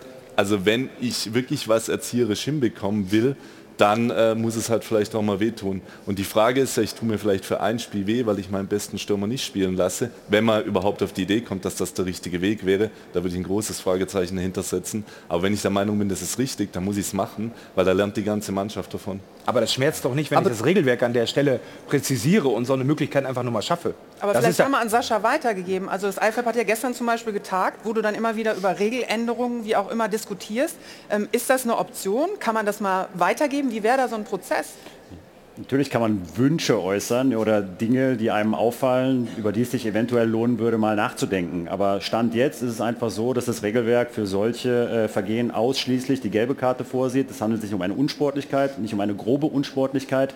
Und wir Schiedsrichter können das Regelwerk nicht so biegen und beugen, wie wir es gerne hätten, sondern müssen uns an den geltenden Regeltext halten. Und nochmal, der sieht in diesen Fällen, Stand jetzt, ausschließlich eine gelbe Karte vor. Das würde euch ja auch schützen, ne? Also in solchen Situationen, euch als Schiedsrichter. Also die Möglichkeit geben, anders zu reagieren. Aber ich bin da auch bei, ich bin da auch bei, bei Christian Keller. Das ist, glaube ich, weniger eine Aufgabe für die Schiedsrichter, finde ich, sondern es ist eine Aufgabe äh, der Vereine, der Trainer, der Spieler selbst dazu zur Vernunft zu kommen. Ähm, ich weiß nicht, ob das sinnvoll ist, jetzt nach jeder Schwalbe gleich rot zu zeigen und ob sich dadurch was ändert, weiß ich auch nicht. Aber es ist auf jeden Fall ein hochinteressantes Thema und wir haben gleich noch ein Thema aus diesem Spiel, nämlich die gelb-rote Karte gegen Benzebaini. Die haben wir Ihnen ja schon ein paar Mal gezeigt. Diese zwei Vergehen, kleine Vergehen hintereinander, Ball wegschlagen und dann Applaus. Aber das, was danach kam, die Wortwahl Richtung Schiedsrichter, da ist die Frage, ist das dann im Spielberichtsbogen vermerkt? Was macht der Kontrollausschuss? Wie kann man so eine Äußerung stehen lassen, unter den Teppich kehren oder muss man da auch klare Kante zeigen? Darüber sprechen wir gleich. Nach einer kurzen Pause hier bei uns im Stahlberg Doppelpass. Herren, beim Stahlberg Doppelpass. Wir sind alle hier, auch Sascha Stegemann, aber Robert Klaus. Wie viel, wie viel Geld ist das normalerweise, Stefan? Was hast du letztes Mal reingetan? dafür? Zweitligatrainer. Machen wir 100. 100. 100. Bundesliga 5 Da kommt er. schon. 100 Euro, mein Lieber. 100. Oh Gott. Kostet Ja, euch ja. 100 ohne Job? Ja. Das musst du dir vorher Du hast doch überlegen. noch Vertrag in Nürnberg. Ja, ich muss anstehen. Auf der Toilette, ganz einfach. Wo denn? Ach Wo? so. Bei der Toilette? Ja. Da hinten ist auch einer. Ja, gut, ich bin das war eine Hase. 100 Euro. Ja. Ah, wir sind hier am Geld eintreiben. Aber hier, Natürlich. da kommen wir nicht weit mit. Bring ihn, bring ihn mit. Sind aber, auch wenn jetzt die Stimmung äh, so fröhlich ist gerade, für dich natürlich nicht, weil es jetzt irgendwie finanziell gerade schlecht läuft, hier zumindest äh, im, im Moment, 100 Euro schwach bist du jetzt hier. Ähm, wir sind immer noch bei Gladbach, wir sind bei Benze Baini. Ähm, Stefan, dass er da gelb-rot kriegt, ist völlig folgerichtig, oder? Aber also- gibt es ein gewisses Verständnis für einen Spieler, dass du da genervt bist, wenn du irgendwie so... Verständnis schon, aber du weißt, wie die Regeln sind. Ball wegschlagen ist gelb. Und wenn du in der Situation noch Wenn du dann Schiedsrichter klatscht, in der Konsequenz ist es gelb-rot. Viel schlimmer ist ja, was er da drauf noch setzt ja. im Kabinengang. Ne? Nämlich das, was du vorhin gesagt hast mit dem Ausspruch. Ähm, das zieht mit Sicherheit eine härtere äh, Sprache nach, äh, Strafe nach sich als diese eine Spielsperre. Da würde ich jetzt gerne, auch ohne, dass wir jetzt dich da in die Bredouille bringen, aber ganz generell, wie die, wie die Regel ist. Wenn das Schiedsrichtergespann das nicht gehört hat, vielleicht auch nicht verstanden hat und es nicht im Spielberichtsbogen auftaucht, kann es dennoch sanktioniert werden hinterher? Äh, nicht vom Schiedsrichterteam. Ähm, Schiedsgericht, ne? Genau, dann würde der Kontrollausschuss. Kontrollausschuss Ja. Ähm, Grundlage für die Sportgerichtsbarkeit ähm, ist immer der Spielbericht, die äh, Dinge, die im Spielbericht äh, eingetragen sind. Und ähm, hier wäre es jetzt allerdings so gewesen, äh, über die Szene habe ich mit Benjamin Brandt nicht gesprochen, Okay. ja, deswegen kann ich euch da auch nichts Ja. zu sagen. Ähm, ist es aber so, ähm, in dem Moment, äh, wo ich gelb-rot zeige, ist der Spieler quasi aus dem Spiel. So, Man kann nicht nur eine rote geben könnte oder jetzt nicht sowas. gelb-rot zurücknehmen und dann rot hin, äh, hinterher schieben oder rot noch oben drauf, sondern in dem Moment, wo gelb-rot ist, ist gelb-rot. Und ich könnte darüber hinaus nur eine Meldung in den Spielbericht äh, schreiben, die dann wiederum eine Grundlage wäre für eine vermutlich etwas härtere Sanktion und Strafe. Ähm, ob das hier in dem Fall äh, der Fall gewesen ist, weiß ich nicht. Ähm, es ist allerdings dann so, dass äh, hier dann, wenn der Schiedsrichter das nicht wahrgenommen hat und im Spielbericht sich nichts findet, vermutlich der DFB-Kontrollausschuss ermitteln wird. Genauso wie bei Nagelsmann vor einiger Wochen. Ja. Wochen ne, wir haben es hoffentlich noch auf dem Schirm mit weichgespültes Pack, wo das dann auch griff und die Strafe. Aber das ist ja wesentlich harmloser als äh, Ja, und das die Wortwahl, 50 die das jetzt... haben wir ja nicht zu entscheiden. Pack hat aber- 50.000 gekostet. Ja. Ja. Ja. Ja, ja. Also du glaubst schon, dass da noch was passiert. Ja, Sollte also zwingend. Auch da ja sind wir wieder beim- bei der äh, Ich, ich finde es jetzt auch Vorbild, äh, natürlich, aber was soll man machen? Wir müssen uns das äh, halt auch mal anhören. Und haben wir auch schon in der Sendung gemacht, was er da gesagt hat. Du, du erwartest und, Ja, und, und verlangst auch, dass da, dass da was folgt? Definitiv, ja. Und wie gesagt, 50.000 Euro ist sehr viel Geld für ein weichgespültes Pack, was auch in dem Kontext, glaube ich, ziemlich daneben war. Aber das ist noch eine Spur, Spur mehr. Zumal es nicht nur einmal gerufen hat. Der war ja schon weg und ist wiedergekommen. Den hat ja auch gar keiner offensichtlich im Griff gehabt. Konnte offensichtlich niemand bändigen vom Und auch, Verein. auch da muss der Ähm, Verein dann noch mal, auch mal wieder ran. Ne? Das so. sind ja drei Dummheiten hintereinander. Also Genau. ich Und weiß nicht, das Ich habe sowieso so ein bisschen das Gefühl, aber das kann- kannst du besser sagen vielleicht, dass so ein bisschen die Respektlosigkeit wieder zugenommen hat, auch gegenüber Schiedsrichtern ähm, in den letzten Wochen und Monaten. Das, das ist so ein Gefühl, äh, ich weiß nicht, ob ihr das auch habt. Ähm, und diese Fälle sind, äh, dokumentieren das ja auch nochmal ganz klar. Ist das ein Eindruck, den du teilst? Ich glaube, wir haben kein generelles Respektproblem, sondern wir diskutieren immer über einzelne Fälle, ja, und äh, dass eine gewisse Trend oder gewisse Strömungen da sind, ähm, das haben auch wir registriert und das war auch der Grund, warum wir gesagt haben, wir wollen uns in der Auslegung, was ist eine Unsportlichkeit, doch mehr der internationalen Linie annähern und da konsequent dagegen vorgehen. Ja, das heißt also Thema Spielverzögerung, ähm, Stichwort Unsportlichkeiten gegen Schiedsrichterentscheidungen, diese Respektlosigkeiten, da sind die Clubs entsprechend informiert worden ähm, vor der Saison oder jetzt auch in der Winterpause nochmal, dass diese Leitlinie äh, eben gelten, dass wir in der, äh, in der äh, Umsetzung und Anwendung ähm, dann konsequenter werden und äh, deswegen ist das eine 100%ig berechtigte gelb-rote Karte. Ja, ich meine auch im Übrigen nicht nur das, was auf dem Platz oder direkt an der Grasnarbe stattfindet, sondern auch, sagen wir mal, ist ja vielleicht unpopulär, aber was der FC Bayern äh, zuletzt aufgeführt hat, um diesen einen Platzverweis. Da waren ja auch viele Kommentare danach äh, von führenden Köpfen, Kahn, Salihamidzic, äh, wo ich auch sagen muss, jetzt wenn die mal einmal vielleicht nicht 100% korrekt bewertet und schon geht dieses Nölen in Richtung Schiedsrichterwesen los. Ich finde, das, das ziemt sich dann ja auch nicht. Jahrelang haben die de- den Bonus gehabt, sage ich mal. Äh, was Schiedsrichterentscheidungen Zu deiner. Zeit natürlich nicht. Das ist ja Quatsch, was du sagst. Ja, natürlich. Nein, das ist ja Quatsch. Also ich würde schon sagen, dass viele Entscheidungen... Die, die ähm, Bayern haben immer den Bonus gehabt bei den Schiedsrichtern. Das stimmt doch überhaupt nicht. Sie haben oft Bonus gehabt, doch, Stefan. Oft. Bin ich total anderer Ja, Meinung. ist ja gut. aber Ist ja- können wir wir ja mal im Detail auseinandernehmen. Vielleicht in der Sendung oder nach der Sendung. Vielleicht bei dir zu Hause, wie du willst. Ist das eine Drohung? Nein, nein, das ist ein Angebot. Angebot. Das hält sich immer die Waage. Mal so, mal Stefan, so. Aber du kannst aber- nicht pauschal sagen, die Bayern Ich werden. glaube, das, ist so eine Quatsch. Also, Ich kann das natürlich wissenschaftlich fundiert nicht beweisen, aber ich glaube, aus äh, langjährigem Fußballschauen ist es schon so, dass die Bayern oftmals gut weggekommen sind bei Entscheidungen. Und das wäre jetzt einmal eine Grenzentscheidung bei Upamecano, dieser Platzverweis. Ähm, und sofort. Ja, aber was haben Sie denn sofort- danach gesagt? Was Ja. haben Sie denn danach gesagt? Naja, es wurde schon äh, Ja, was, was hat Oliver Kahn danach gesagt? Ja, soll ich jetzt hier das Zitat im, im Wort? Ja, war ja nur ein Satz. Ja, äh, okay. Da, bevor ich jetzt falsch zitiere, lasse ich das. Ich weiß auf jeden Fall, dass die Richtung so war, dass man das schon äh, hinterfragt hat, was der Schiedsrichter an dem Tag da aufgeführt hat. So, und weiß ich nicht, das kann man sich dann ja auch, natürlich hat man das Gefühl aus der Emotion heraus, im Nachgang, vielleicht wenn ein Spiel sogar verloren geht, dass man sich darüber dann äh, aufregt, aber muss man das sofort öffentlich dann kundtun als FC Bayern?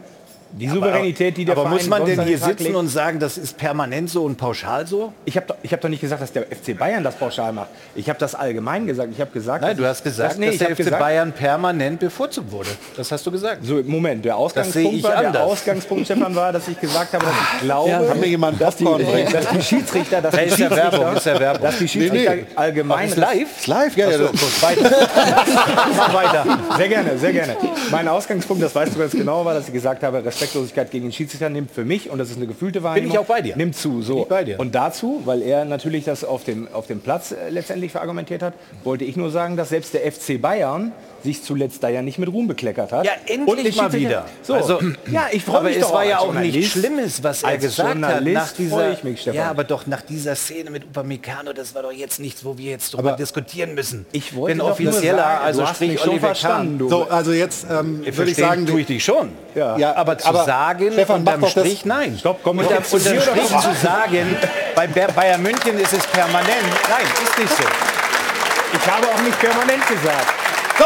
Nee, nee, stopp, er dreht, mir, er dreht mir ja die Worte im Mund. Ihr kommt gleich auf die stille Treppe, ihr zwei. Stefan, kommst du jetzt zu mir oder ich zu dir? Hamburg ist eigentlich schöner. So, das, Wir der, treffen uns in der Mitte. der, der Christian lehnt sich langsam nach vorn. Ja, ja. Äh, also, äh, ich glaube, in, in, in die Diskussion mischen wir uns nicht ein. Da, da, da können wir nur irgendwie unter die Räder kommen. Aber trotzdem, Also wobei ich könnte mich auch mehrheitlich positionieren, dann wäre ich schon eher auf der anderen Seite. Bei mir? Ja. Danke. also dann gibt es nichts Bayern-Bonus. Okay. Ja. Ja, was soll ich hier machen? Wir sind im immer so. Ist immer Aber so. trotzdem, Ja, aber ist äh, doch schön, dass wir unterschiedliche Meinungen haben. Wenn wir alle hier gleich geeicht werden, Das dann war wäre ja aber pauschal, weil Ja. du für eine Zeitung schreibst und ich.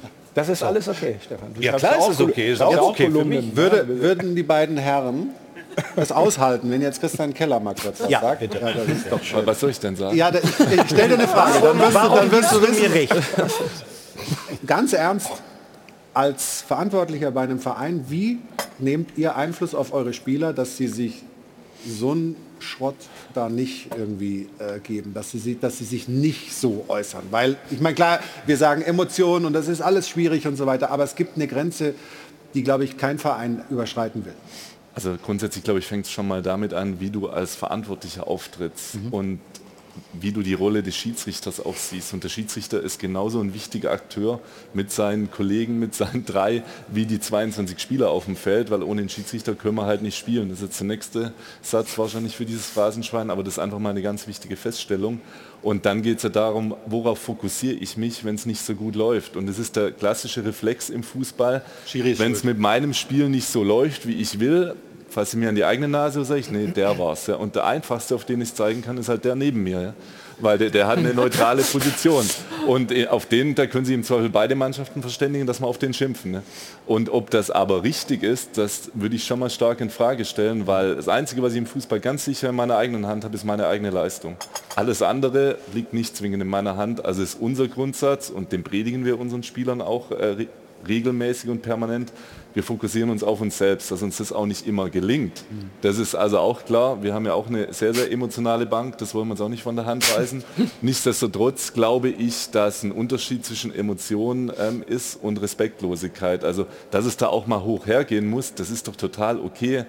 Ansonsten wäre es ja auch kein Sport oder kein Fußball, aber es muss halt auch irgendwo Grenzen haben. Und entscheidend ist immer, wie spreche ich davor und wie spreche ich danach miteinander. Und das finde ich mittlerweile wirklich im Regelfall sehr, sehr gut bei den Schiedsrichtern, dass du halt nach dem Spiel kannst du hingehen, dann redest du ganz normal über Szenen, dann sagt dir der Schiedsrichter, wie er es gesehen hat, wir sagen, wie wir es gesehen haben. So, und dann ist aber auch gut. Ja? Mittlerweile sind wir ja auch mit dabei, ne? Absolut, und das ist- Also das wir ist- als Medien, dass es immer transparenter wird und dass man sich nochmal austauscht. Ja? Auch, Ja. dass der Schiedsrichter sich so, wie Sascha jetzt hier hinsetzt und nochmal bestimmte Szenen erklärt, dass man es nachvollziehen kann, auch als Fan. Das finde ich unglaublich wichtig. Absolut. Und ich finde, das, was äh, Christian gerade gesagt hat, ist ein schönes versöhnliches Schlusswort einer interessanten Diskussion, die wir hier geführt haben. Ähm, und wir bedanken uns sehr bei Sascha, dass er äh, schnell noch hergekommen ist, aus Köln angereist. Ähm, Dankeschön für den Besuch hier bei uns im Doppelpass. Das war, da fragen wir doch mal den Schiri. Da fragen wir doch mal den Schiri. Wurde präsentiert von Das Örtliche. Ohne Ö fehlt dir was. Und weil gerade ja schon äh, von Christian Keller eine emotionale Bank des ersten FC Köln angesprochen wurde, machen wir einfach so weiter. Denn für diesen Verein steht ein Mann wie kein zweiter. Das ist der Mann mit den kurzen Ärmeln und der Schiebermütze. Das ist Steffen Baumgart. So schaut's aus in Köln.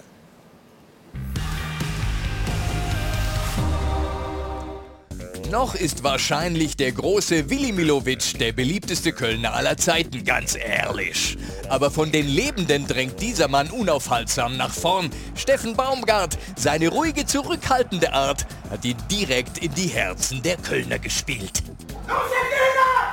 Dann seid ihr die größten Helden dieser Stadt! Und darum geht's! Aber dafür muss man alles raushauen! Und sich nicht in den Hof scheißen! So schaut's aus. Für Baumgart gilt, der Star ist die Mannschaft. Wir sind ein richtig geiles Kollektiv!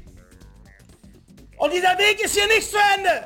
In Köln ist eindeutig der Trainer der Star, ein Bessermacher, der beim FC eigentlich mehr aus der Mannschaft herausholt, als sie zu bieten hat. Aber da muss ein bisschen mehr Mut kommen! Ein bisschen mehr Eier! So schaut's aus. Baumgart gilt als beliebtester Trainer der Bundesliga und als einer der besten.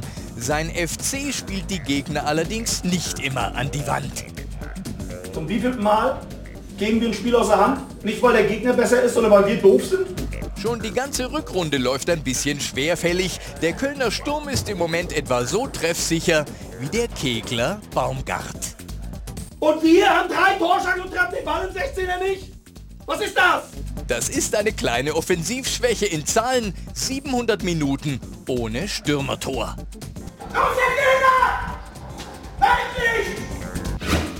So schaut's aus. Es gibt natürlich auch Dinge, die uns an Steffen Baumgart massiv stören. Zum Beispiel, dass er noch nie im Doppelpass war. Obwohl unser Moderator und unsere Co-Moderatorin in Köln wohnen. Ein Skandal. Und woran liegt das? Vielleicht hat Baumgart ja Angst, dass er sich bei uns warm anziehen muss. Wie schaut's aus? Es tut mir einfach leid, es tut weh! So schaut's aus. Steffen Baumgart ist ein Kölner Glücksfall. Er hat meistens den Hut auf und er bringt sogar Spieler in Form, die bereits jenseits von Gut und Böse waren. Das Beispiel Modest zeigt, dass Baumgart magische Kräfte haben muss. Wenn es ihm jetzt noch gelingt, dass Davy Selke nicht nur sein Trikot einreißt, sondern auch mal eine gegnerische Abwehr, dann muss man in Köln endgültig über den Bau eines neuen Denkmals nachdenken. Wir sind nicht richtig schnell genug, wir sind in allen Schritten zu langsam, im 1 gegen 1 lassen uns austanzen, guckt auf den Ball, nicht auf das Arschgewackel. So schaut's aus.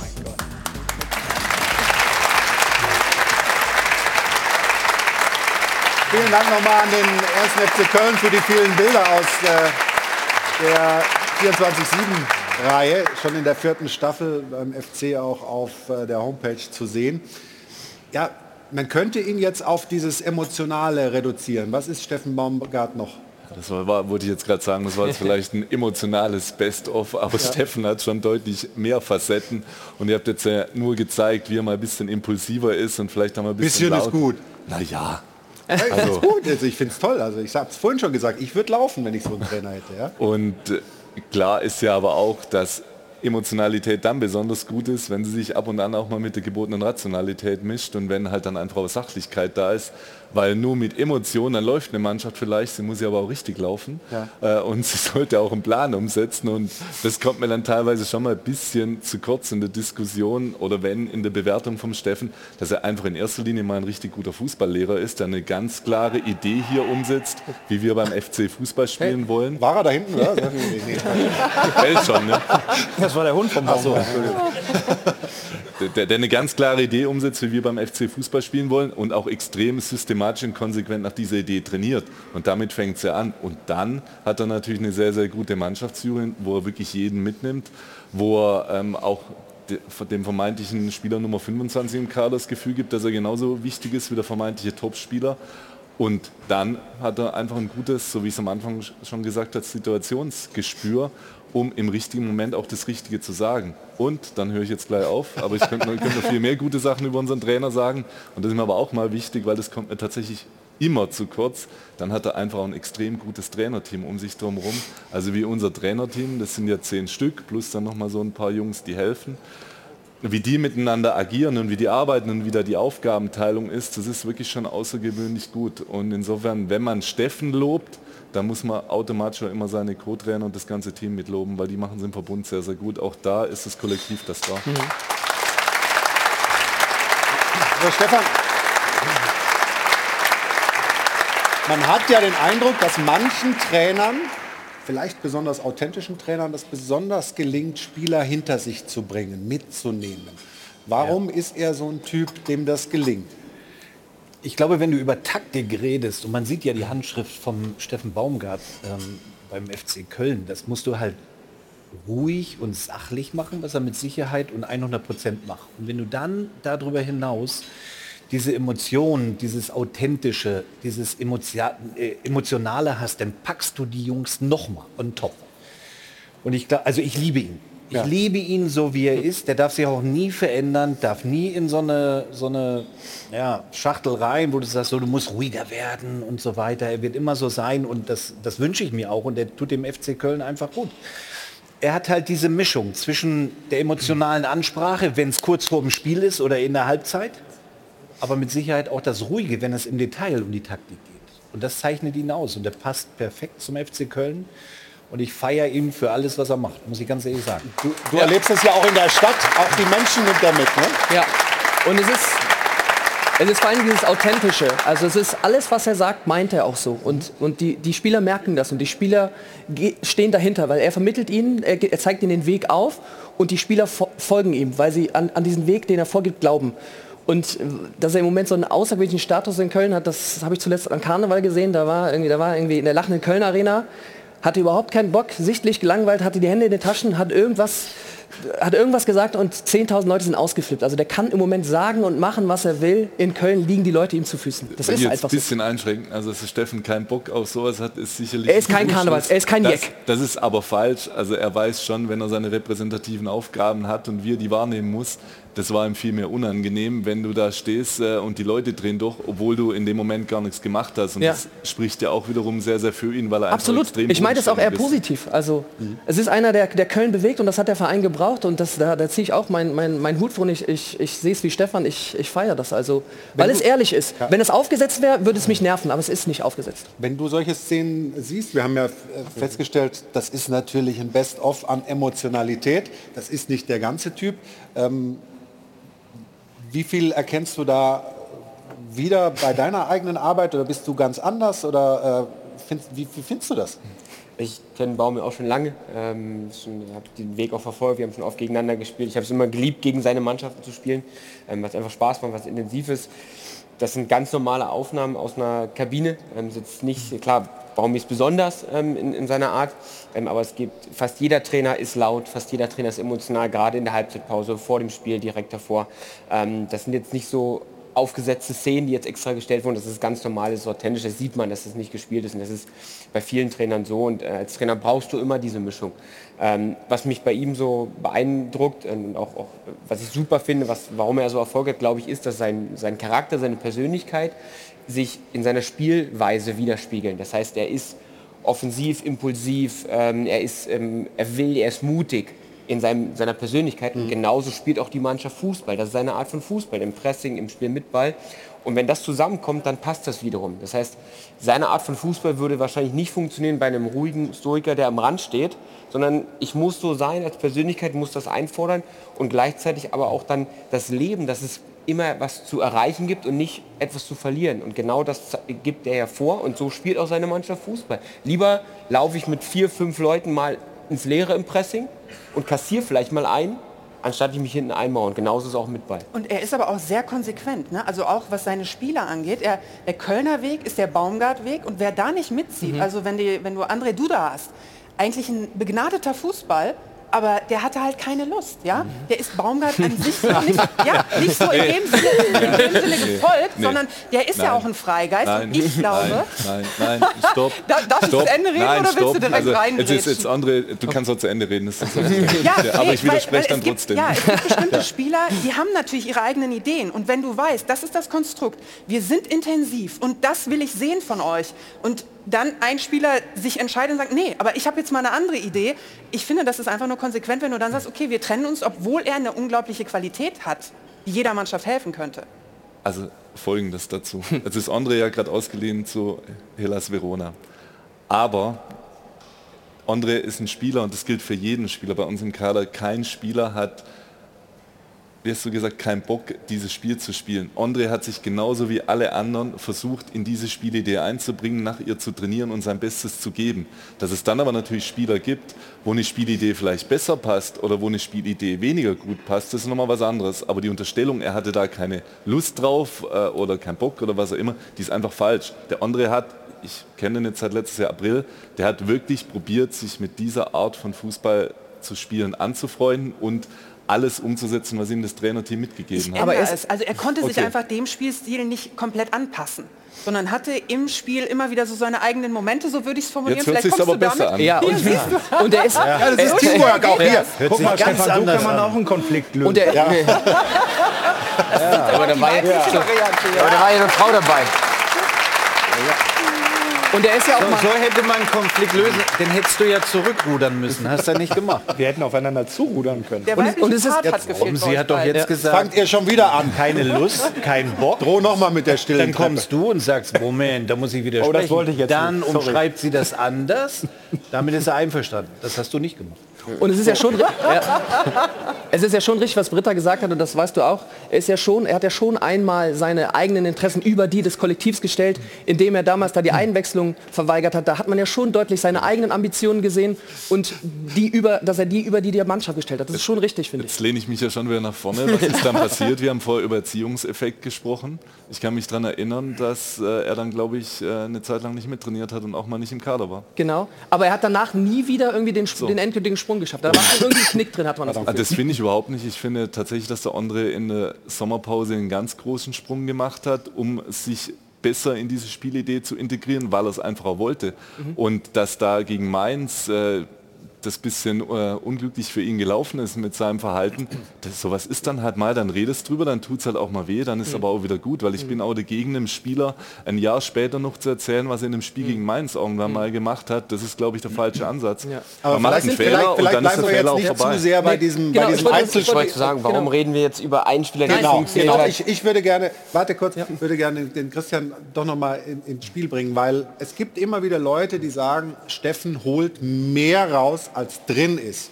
Ist das dem Kader gegenüber ungerecht oder ist da was dran, dass Steffen einfach, sagen wir mal, mit seiner Art Fußball spielen zu lassen, ihr seid wahnsinnig laufstark, sehr, sehr intensiv, ähm, schon auch eine Mannschaft, sagen wir mal, bis aufs Letzte auspresst? Ich fange mal mit einer anderen Aussage an, die ich vorher bei Schalke hier gehört hatte. Schalke, die Spieler haben nicht die Qualität, um in der Bundesliga zu spielen. Unsere Haltung ist, meine und die von Steffen und die von allen anderen Verantwortlichen beim FC, grundsätzlich jeder Spieler, der in der Bundesliga spielt, der hat, glaube ich, auch schon die Qualität, um Bundesliga zu spielen. Dass es Qualitätsunterschiede gibt, ist ja auch mal ganz klar. Aber ich komme ja nicht dahin, äh, nur weil ich Glück gehabt habe, weil da muss ich ja was dafür tun. Also unterstelle ich mal, dass jeder Spieler auch die Qualität hat, Bundesliga zu spielen, wenn er da ist. Und das ist bei uns auch so. Also bei uns laufen keine Blinden rum. Absolut nicht. Bei aber uns äh, die, die Frage geht ja eher in die Richtung, könnte es sein, dass, dass sich das abnutzt, dass, Ja. dass das irgendwann einfach zu, zu intensiv, zu, zu Nee, ja, warum? sagen? Also die Frage ist doch immer, bin ich als Trainer in der Lage, einem Spieler einen klaren Plan an die Hand zu geben und ihm genau zu sagen, was ist deine Aufgabe in dieser Spielidee Mhm. und warum trainieren wir auch so und damit du auch verstehst, warum du was machst. Und wenn ich dem Spieler nicht den klaren Plan gebe, dann kann ich auch nicht erwarten, dass er ihn umsetzt. Mhm. Und man sieht jetzt vielleicht, komme ich nochmal zu Schalke, Thomas gibt jetzt seinen Spielern offensichtlich einen klaren Plan und auf einmal ähm, scheint es besser zu funktionieren. Aber ich will jetzt nicht über Schalke reden, bleiben wir bei uns. Also Ja, ich gerne. bin sehr davon überzeugt, dass wir einen Bundesliga-Kader haben, der sicherlich noch sehr entwicklungsfähig ist.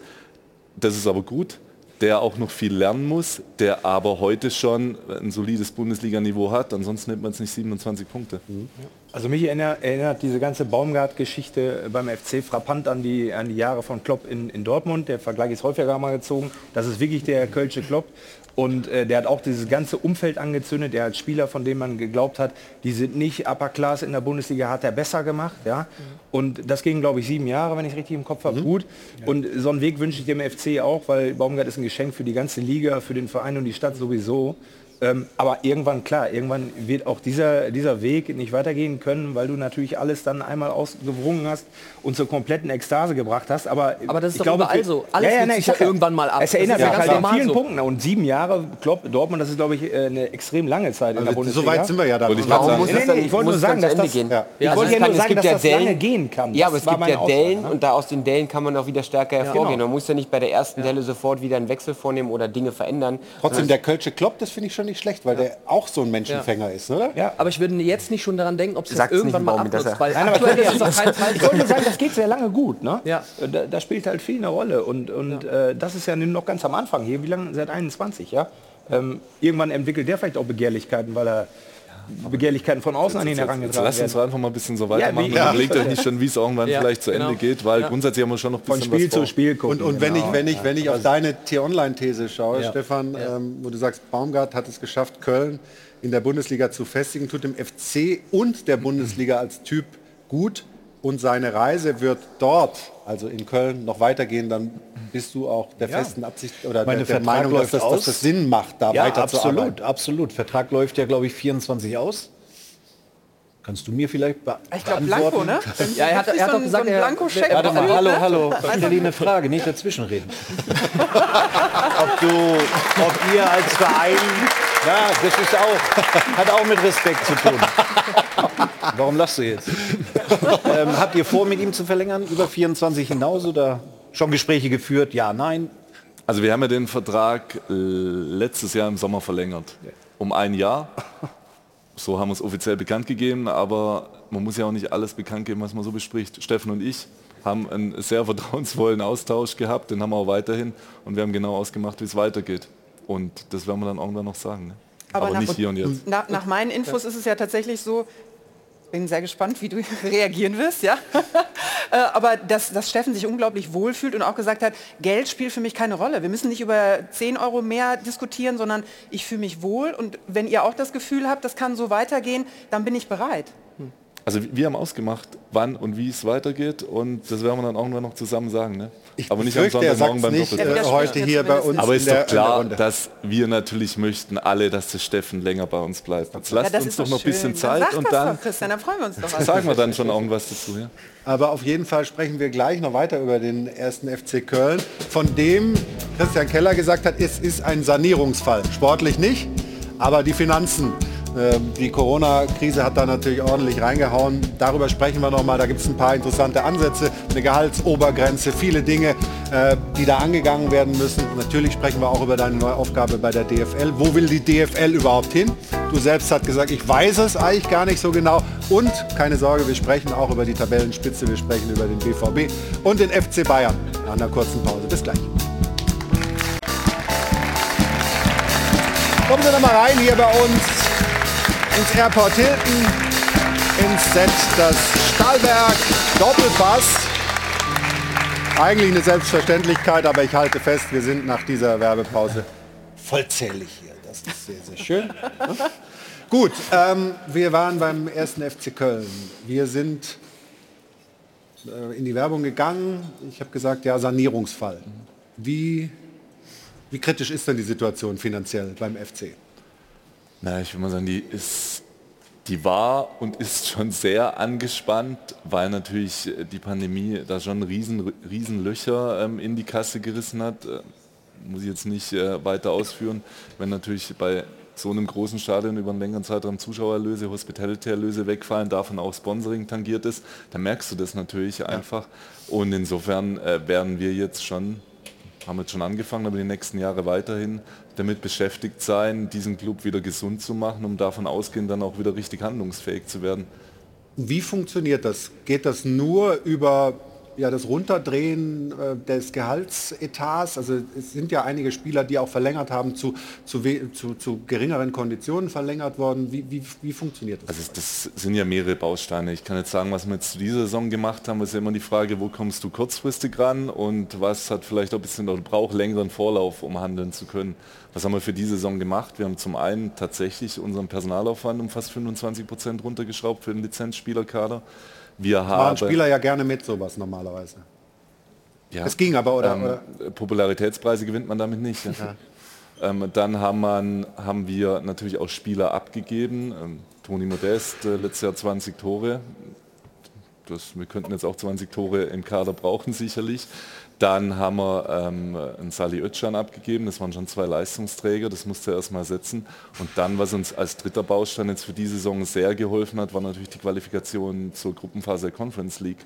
Und die drei Bausteine im Verbund, die haben jetzt für die Saison einfach mal schon einen erheblichen Sanierungsbeitrag geleistet. Wir werden auch in dieser Spielzeit, wenn jetzt nichts Gravierendes mehr passiert, zum ersten Mal seit vielen Jahren wieder ein sehr, sehr positives Jahresergebnis haben. Was aber dann nicht heißt, dass der Sanierungsweg beendet ist, aber dann sind wir zumindest mal einen guten Schritt gegangen. Müsst ihr fürs neue Jahr wieder 25 Prozent? also wir werden sicherlich noch mal ein bisschen runterfahren müssen, um unser strukturelles Defizit, was wir über Jahre hatten, also das heißt, wir konnten uns aus dem operativen Geschäft im Regelfall nicht äh, tragen. Wir haben immer Sondereffekte gebraucht, wie Transfers oder vielleicht auch mal eine europäische Qualifikation, um überhaupt ähm, ja, auch pari zu sein, was Aufwand und Ertrag anbelangt. Und das ist natürlich kein zukunftsfähiger Zustand, weil du musst, solltest dich grundsätzlich aus deinem operativen Geschäft heraus tragen können. Und wenn dann Sondereffekte eintreten, dann ähm, kannst du das äh, für Wachstumsinvestitionen nutzen, sei es jetzt in Steine oder in Beine. Wie ist das denn äh, mit Steffen Baum- Steine Beine machen wir gleich. Ne? Er hatte gerade in der Werbepause nochmal. ich hab's schon reingeworfen. Ja, ja, eben. Also äh, deswegen bleiben wir jetzt mal gerade im Gespräch, ohne dass wir das, das Phrasenschwein da nochmal bemühen. Wie ist es mit, mit Steffen Baumgart? Weil ich meine, Trainer haben normalerweise immer die Tendenz zu fordern, äh, Verstärkungen zu fordern. Wie, wie, wie überzeugt ist er, dass dieser Weg, äh, schönes Wort, alternativlos ist? Können wir nochmal eine weitere Facette zu den vielen Stärken äh, von Steffen hinzusetzen. Er ist natürlich auch ein sehr reflektierter Trainer und ein Trainer, der schon das Ganze im Blick hat. Und wenn äh, ich ihm erkläre oder wir ihm in der Geschäftsführung erklären, so und so ähm, sieht es auf den unterschiedlichen Spielfeldern aus, auf denen wir uns als Club betätigen, dann ist er natürlich in der Lage, das entsprechend aufzufassen und dann auch mitzutragen. Das gilt jetzt nicht nur für den Steffen. Also ich kann mich erinnern, dass ich im Juli oder August habe ich vom kompletten Lizenzmitarbeiterstab einfach mal die Zahlen offengelegt und habe denen erklärt, so sieht's aus und deshalb müssen wir das und das machen. Das haben wir im Übrigen auch vor allem Mitarbeitern getan, weil wenn du willst, dass jemand einen Weg mitgeht, den du vorgibst, dann solltest du halt auch erklären, warum du den Weg so gehen musst und äh, deshalb ist es unabdingbar, dass man auch für Transparenz sorgt, auch wenn Transparenz halt dann vielleicht auch wehtun kann. Ne? Und man hat das Gefühl, dass, dass Steffen diese Rahmenbedingungen kennt und die auch akzeptiert. Es war ja auch zum Beispiel so, dass er die Abgänge von Özcan und Modest zumindest nach außen hin ohne Murren hingenommen hat und dann einfach gesagt hat, okay, dann kommt halt der nächste Sally Özcan, dann kommt halt der nächste Anthony Modest. Aber das ist ja, und das sagt Steffen ja selbst, es ist ja die ureigenste Aufgabe eines Trainers, ist es Spieler zu entwickeln. Ja? Ja. Und es ist natürlich immer schön, wenn ich Spieler bekomme, die jetzt vielleicht nicht mehr so viel Entwicklungsfelder haben, aber eigentlich ist die Au- Kernaufgabe eines Trainers, dem Spieler jeden Tag einen Input zu geben, damit er im Idealfall ein Stück weit besser wird. Mhm. Und darauf hatte Steffen einfach Lust. Und Mhm. dann bist du beim ersten FC Köln, glaube ich, momentan relativ gut aufgehoben und wird nochmal eine Facette zufügen, das Mhm. habe ich vorher bei meiner Aufzählung ähm, vergessen, klang aber bei euch so ein bisschen durch. Am Anfang muss natürlich die Liebe zum Spiel stehen. Und du musst dich einfach freuen, dass du jeden Tag Fußball machen darfst. Und das lebt es Steffen mit seinem Team sehr, sehr gut vor. Aber es gibt natürlich trotzdem eine, eine Korrelation zwischen dem, was man Gehalt ausgeben kann und der Tabellenposition. Deshalb ist die Frage, kann dieser Weg funktionieren, ähm, wenn man sich so gesund schrumpft finanziell, kann gleichzeitig die sportliche Qualifikation für die Bundesliga immer funktionieren oder hast du da Sorgen? Nein, da muss man halt die Philosophie ein bisschen umschreiben und wirklich auf den Nachwuchs vielleicht ein bisschen mehr setzen, auf die Förderung junger Spieler und dann äh, seriöse Ziele setzen. Ich glaube, dann kann man auch in Zukunft nicht mehr erwarten, dass Köln in den nächsten ein oder zwei Jahren nochmal international vertritt. Ich wü- wünsche es euch, aber das ist dann nicht die Wahrheit, dann muss man, muss man einfach sehen, dass man die Klasse hält und dann vielleicht langfristig sagt, so auf die Nachwuchs, wie auch immer, wer da rauskommt, darauf aufbauen und nochmal vielleicht oben anzugreifen in der Bundesliga. Aber diesen Weg hat der FC ja schon seit Jahren eingeschlagen. Also sie haben sich ja schon auf die Fahne geschrieben, ein Ausbildungsclub zu sein und sie leben das auch und es kommen auch jedes Jahr wieder, wieder Jungs aus der U19. Gut, aber Sie hatten Spieler äh, mit, mit Modest, die deutlich über, dem, über der Gehaltsobergrenze, ich glaube 2 Millionen, habt ihr, habt ihr gesagt, ist Max. Also äh, zur Gehaltsobergrenze würde ich auch mal gern was sagen, weil das wird mir auch oft viel zu hoch gekocht. Am Schluss Mhm. hat jeder Club irgendwo eine Gehaltsobergrenze, weil es Ja. verdient immer einer am meisten. Und da ist halt die Grenze. Also das sollte man das ganze Thema, Thema ähm, nicht so hochschaukeln. Also wir haben einfach einen Rahmen, in dem wir zahlen können. Und der Rahmen ist jetzt deutlich, deutlich geringer, also das vielleicht noch vor Fünf ein, Jahren zwei, war. drei Jahren war. Aber es würde auch immer Ausnahmen für einzelne Spieler geben. Wenn ein Jonas Hector jetzt kommen würde und sagen würde, ich mache doch noch mal ein Jahr weiter, glaube ich, wäre diese vermeintliche Grenze Also wir haben ja vorher auch mal über Konsequenz gesprochen. Also wenn ich konsequent und transparent was vertrete, sollte ich gucken, dass ich möglichst wenig Ausnahmen mache, Mhm. weil jede Ausnahme äh, sorgt dafür, dass vielleicht die Glaubwürdigkeit auch wieder ein Stück weit sinkt. Also Ausnahmen gibt es bei mir nicht. Ja. Und, und,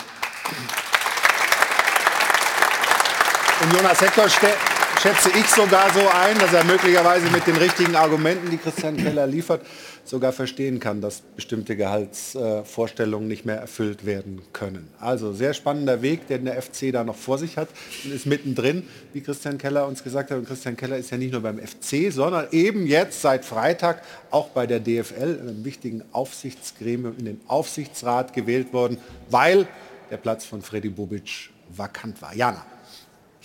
Und ich muss schon wieder einen kleinen Haken schlagen, wie Markus Thüram, aber im Netz äh, überschlagen sich die Komplimente und die möchte ich an der Stelle dann nicht unterschlagen, nämlich bezüglich Christian Keller. Wie sympathisch ist eigentlich die Formulierung dieser Christian Keller? Geiler Typ, Common FC und an anderer Stelle heißt es, der entscheidende Transfer diese Saison war im Übrigen der von Christian Keller von Jan Regensburg zum ersten FC Köln. Das vielleicht oder wohl möglich auch ein Grund, warum der VfB Stuttgart da unten drin steht und der FC derzeit nichts mit dem Abstiegskampf zu tun hat. Jetzt, ja.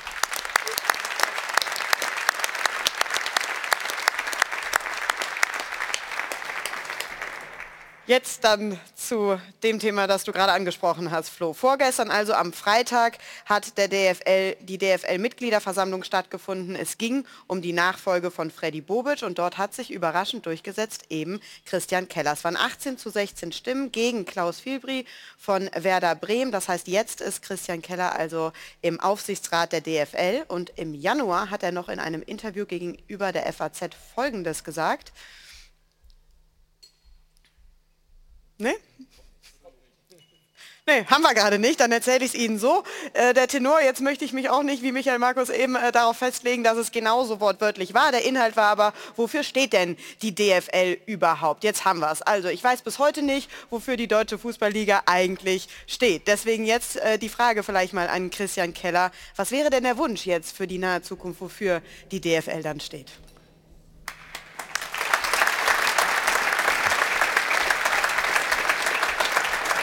Ja, Christian. Darf ich erstmal was zu dieser Aufsichtsratswahl sagen? Ja, bitte, bitte, gerne. Und dann, weil das leitet sich so ein bisschen ab, also was wir, mir jetzt in der öffentlichen medialen Berichterstattung einfach so ein bisschen in die ganz falsche Richtung läuft, ist, dass das Thema Aufsichtsratswahl und potenzieller Investoreneinstieg miteinander in Verbindung gebracht wird. Also da möchte ich wirklich damit aufräumen. Das eine hat mit dem anderen gar nichts zu tun, ne?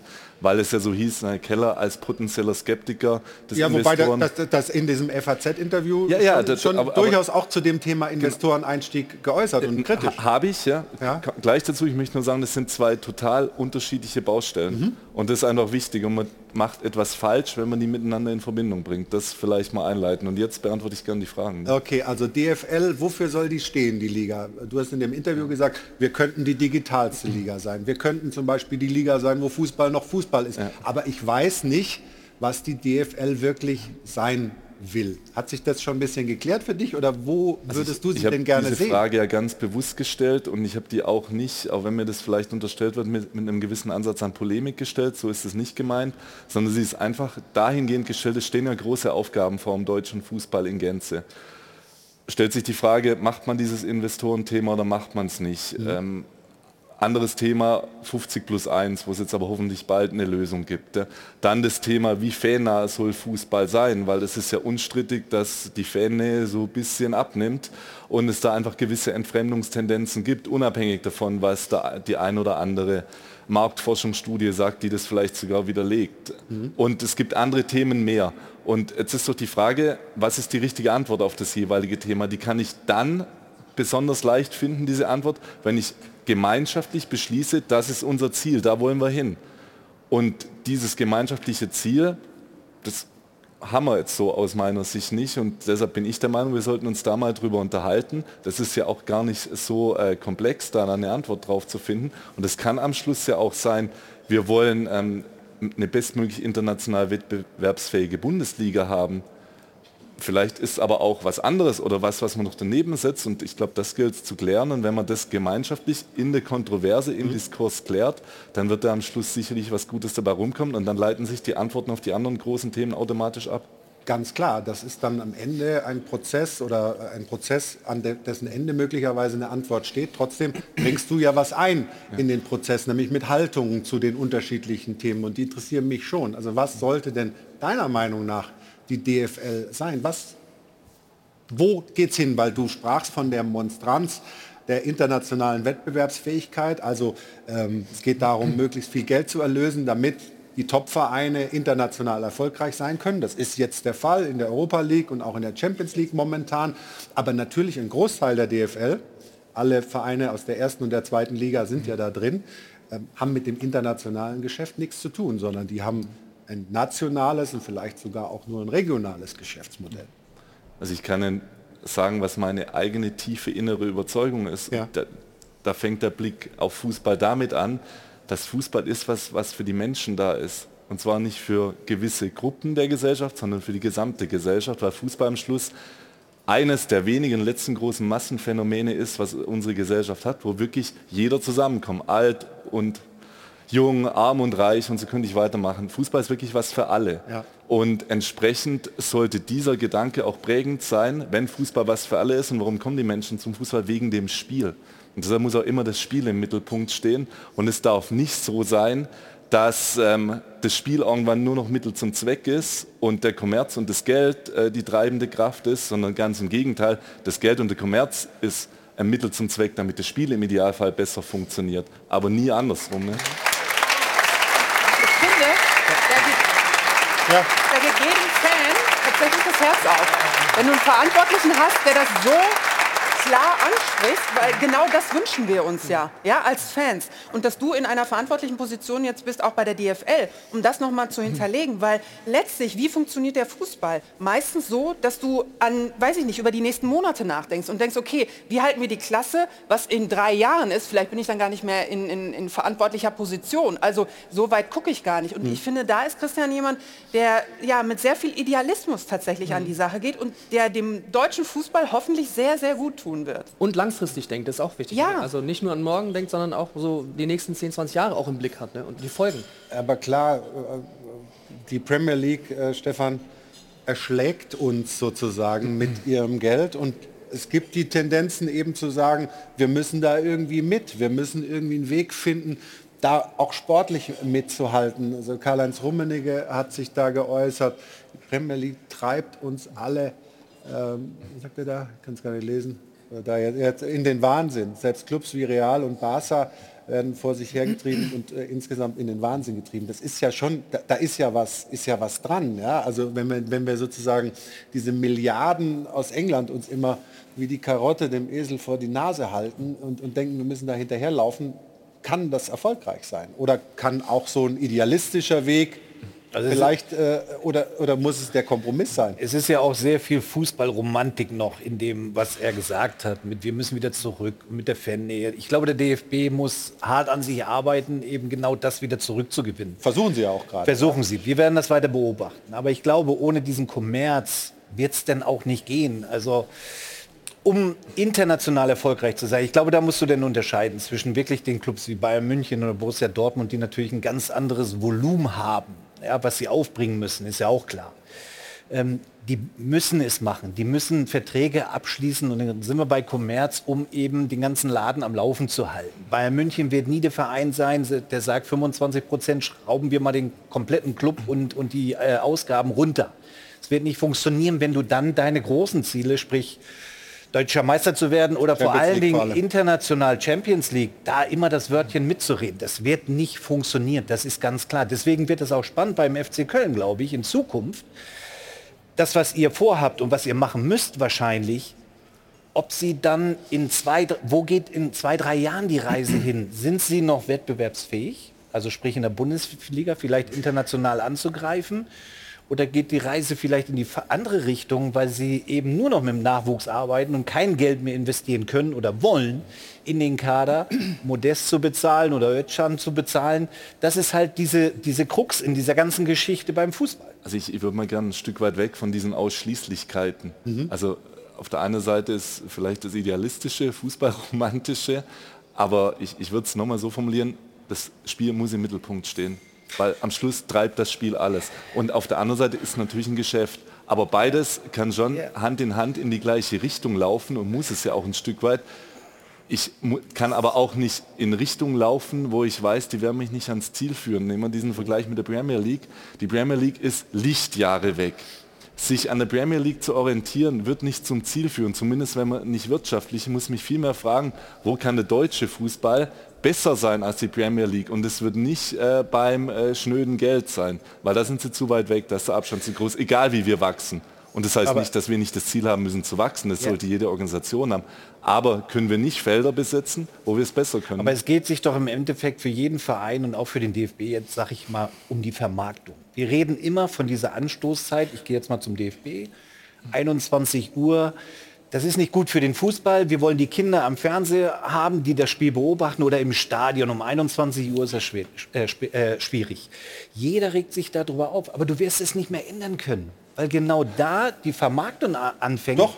Nein. Doch. Du wirst Du kannst diese es ändern, wenn der DFB wollte und ein bisschen Okay. auf Lizenzgebühren Aber das verzichtet, wären dann sie ja spielen nicht. sie auch das am 18 wären sie Uhr. aber nicht. Ich würde es mir wünschen. Ich würde es mir wünschen, aber, aber ich glaube, das ist, das ist dieses Hand in Hand, was du ein Also, bisschen denkst. Das ist ne? Hand in Hand. Und deshalb sage ich, es geht doch am Schluss um Haltung. Und wa- warum soll man nicht mal was ändern können? Nur weil es, also ich mag zwei Sätze nicht. Grundsätze nicht. Ich mag nicht, es war schon immer so. Und ich mag nicht, äh, das haben wir noch nie so gemacht. Ja? Weil das, das Ja. bringt dich nicht nach vorne.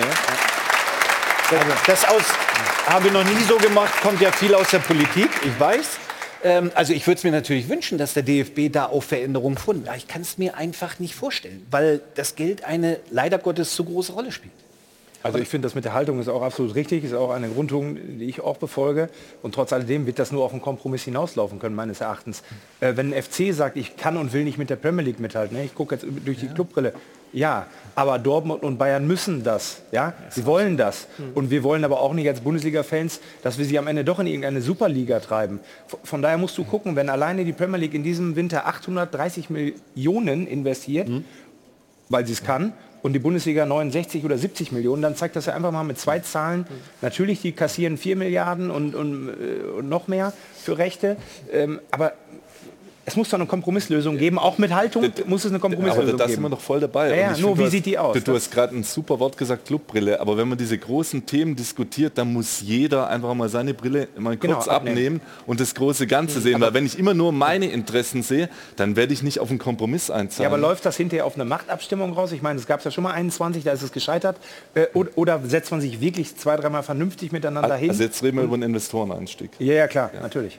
Aber da würde ich jetzt auch mal ein paar ganz generelle Sachen sagen wollen, weil das, das rückt mir auch so ein bisschen in die falsche Richtung, dass da schon eine riesen Kontroverse ist in der Liga. Es ist doch elementar und das ist der Auftrag dieses DFL-Präsidiums, das sind von, die von uns gewählten Vertreter, dass die Optionen aufzeigen, wie kann sich die Liga weiterentwickeln. Weil sie steht normal im Wettbewerb und immer wenn du im Wettbewerb bist, musst du halt auch mal gucken, was passiert links und rechts von dir und kannst sich sagen, wir haben hier eine Insel, deu- deutscher Fußball und außerhalb der Insel gibt es nichts. Das ist ein falscher Ansatz. Also macht das Präsidium grundsätzlich etwas sehr Richtiges, es probiert Optionen aufzuzeigen. Jetzt ist es im nächsten Schritt, und das passiert ja jetzt genauso wichtig, die Clubs mitzunehmen bei den Optionen und zu sagen, hey, über die und die Stoßrichtung haben wir uns Gedanken gemacht. Und Ich hatte zuletzt mal äh, kritisch gesagt, dass mir das fehlt, das passiert jetzt aber. Und das ist sehr, sehr gut und das muss man dann genauso gut auch lobend hervorheben.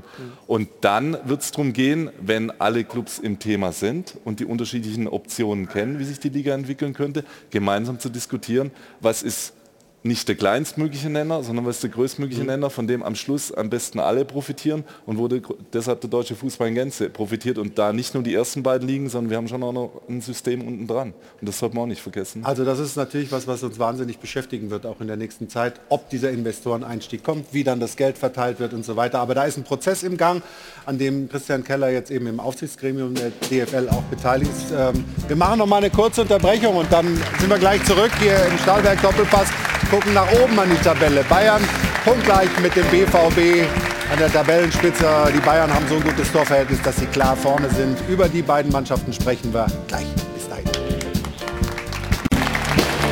Herzlich willkommen zurück im Airport Hilton. Der Stahlberg Doppelpass geht in die nächste Runde. Und ich habe es Ihnen gesagt, wir schauen an die Tabellenspitze. Da steht wieder der FC Bayern nach dem Sieg gegen Stuttgart. Aber natürlich fragen sich alle, wie gut ist die Mannschaft drauf? Ist man gerüstet für die Champions League gegen Paris?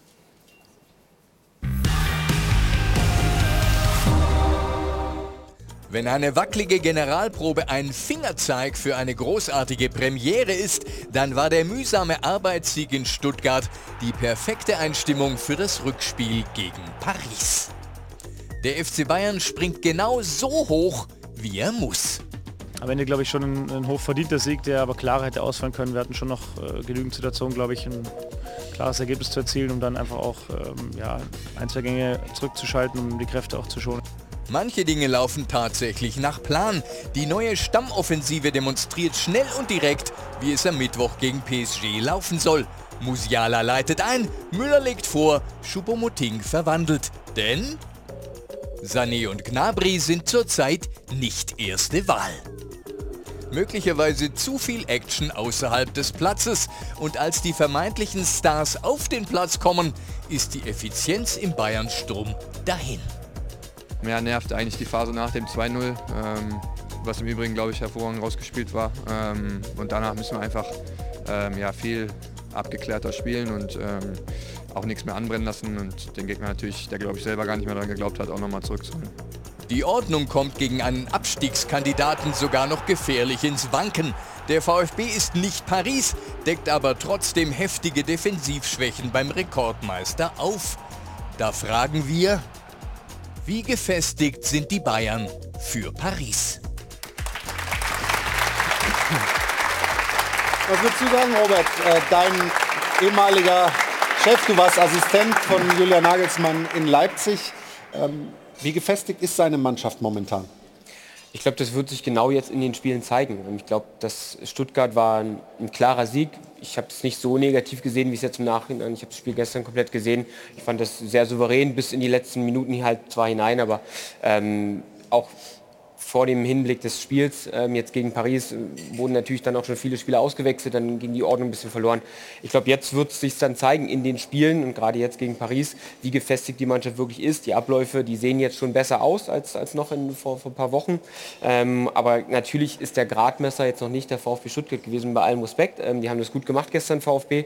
Ähm, aber da wird man das jetzt, jetzt sehen. Ich habe das Gefühl, dass gerade vorne die Spieler sich jetzt mittlerweile besser gefunden haben, dass Coman seine Rolle jetzt gut gefunden hat, wo er dann rechts immer pendelt zwischen einer offensiven und mal auch einer etwas äh, breiteren Rolle mit Ball, dass er die Rolle sehr gut gefunden hat. Davis ist super in Form mittlerweile, das heißt, diese beiden Positionen da außen, die passen ganz gut ähm, und gerade auch dann die Abstimmung zwischen Musiala und Müller sieht im Moment gut aus und äh, hoffe ich natürlich dann für Paris, dass das weiter so wird. Erwartest du auch, Stefan, dass das mehr oder weniger die Mannschaft wird äh, für das Spiel gegen Paris, die jetzt gegen Stuttgart begonnen hat? Also Sané und Gnabry erstmal weiter von der Bank kommen? Gehe ich von aus. Ja, Coman hätte es verdient. Müller, glaube ich, haben wir alle gesehen, dass es ein Fehler ist, wenn du ihn nicht stellst. Äh, nicht nur als Spieler, als Persönlichkeit und als Coach auf dem Platz. Wird mit Sicherheit ausspielen. Also von daher gehe ich äh, davon aus, dass sie genauso auflaufen. Aber man muss auch wissen, dass das Spiel am Mittwoch nach wie vor ein 50-50-Spiel ist. Obwohl Bayern in Paris gewonnen hat, ist das ein 50-50-Spiel. Und deswegen sollten wir gar nicht so sehr über das äh, Spiel gestern Abend reden. Das haben sie gewonnen. Sie hätten es sich einfacher machen können, logischerweise, aber der Fokus liegt jetzt voll auf dieses großartige Spiel am Mittwoch. Wir freuen uns alle drauf. Ähm, und dann wird es sich zeigen. Ja. Ist das Aber, so? äh, darf ich kurz, äh, ja, Stefan, ich finde, ich finde, wir müssen schon noch mal auf gestern schauen, weil ähm, Ja, ich, ich rede ja als Spieler. Also als Spieler würde ich jetzt nicht über gestern noch reden, weil du, Du hast es gewonnen. mehr. Du Er hast es gewonnen und jetzt musst du den Fokus voll auf. doch mal ab. Also Aber Nagelsmann wird auch heute nicht mehr in die Analyse gehen vom Spiel von gestern. Ist das, doch klar. das meinte ich auch nicht, sondern einfach nur Sané und Gnabry Ja. hatten gestern die Möglichkeit, noch mal richtig für sich zu trommeln, Ja, reinzukommen und Feuer abzubrennen, ja. Und das haben sie nicht gemacht. Ja, haben sich nicht schuld. dafür, ja. Und das meine ich. Aber darüber kann man schon noch mal sprechen, weil das ist ja jetzt die Option, die Julian hätte, theoretisch gegen Paris zu sagen, boah, ey, also Leroy, der hat mich jetzt so überzeugt in den aber, letzten 30 ja, aber Minuten. das wirst du Und ja das dann in der Entscheidung der Aufstellung am Mittwoch sehen. Ist natürlich trotzdem auch eine Möglichkeit du, und auch nicht schlecht, wenn, wenn du solche Leute bringen kannst. Er hat ja dann Manet auch Ja, noch gebracht, absolut. also die drei äh, dann noch mal reinzuwerfen, das ist schon auch äh, eine Alternative oder sind Alternativen, die sich viele Trainer wünschen würden. Aber wenn wir gerade mal bei Sané und Gnabry bleiben, Jana, du hast da noch ein paar Infos dazu, ne? Wir können sie im Moment so etwas als die Sorgenkinder beim FC Bayern bezeichnen, denn ähm, sie haben eine kleine Leistungsstelle. Beide haben ihren Stammplatz verloren, stehen seltenst nur noch in der Startelf und das sah bis zur Weltmeisterschaft im vergangenen Jahr noch ganz anders aus. Wir schauen einmal ganz kurz auf die Daten von Leroy Sané. Da waren es noch bis zur WM 10 Tore und 6 Vorlagen. 2023 sind es nur noch zwei Tore. Und bei Serge Gnabry sind es ebenso 10 Tore bis zur WM, sogar 11 Vorlagen. 2023 hat er nur einmal getroffen. Das war sogar auch nur vom Punkt und ebenso nur eine Vorlage. Also wirklich bei beiden ein Leistungseinbruch, entsprechend auch ähm, sorgenvolle Stimmen auf Twitter. Gnabry und Sané hatten das Potenzial, so gut wie Robbery zu sein oder vielleicht sogar besser, aber leider, glaube ich, wird das nichts. Äh, Britta hat es auch gerade schon angesprochen, gestern auch wieder eingewechselt. Sie haben die Chance, eigentlich mal richtig für Furore zu sorgen, aber kriegen es im Moment einfach nicht auf den Platz. Was ist da los?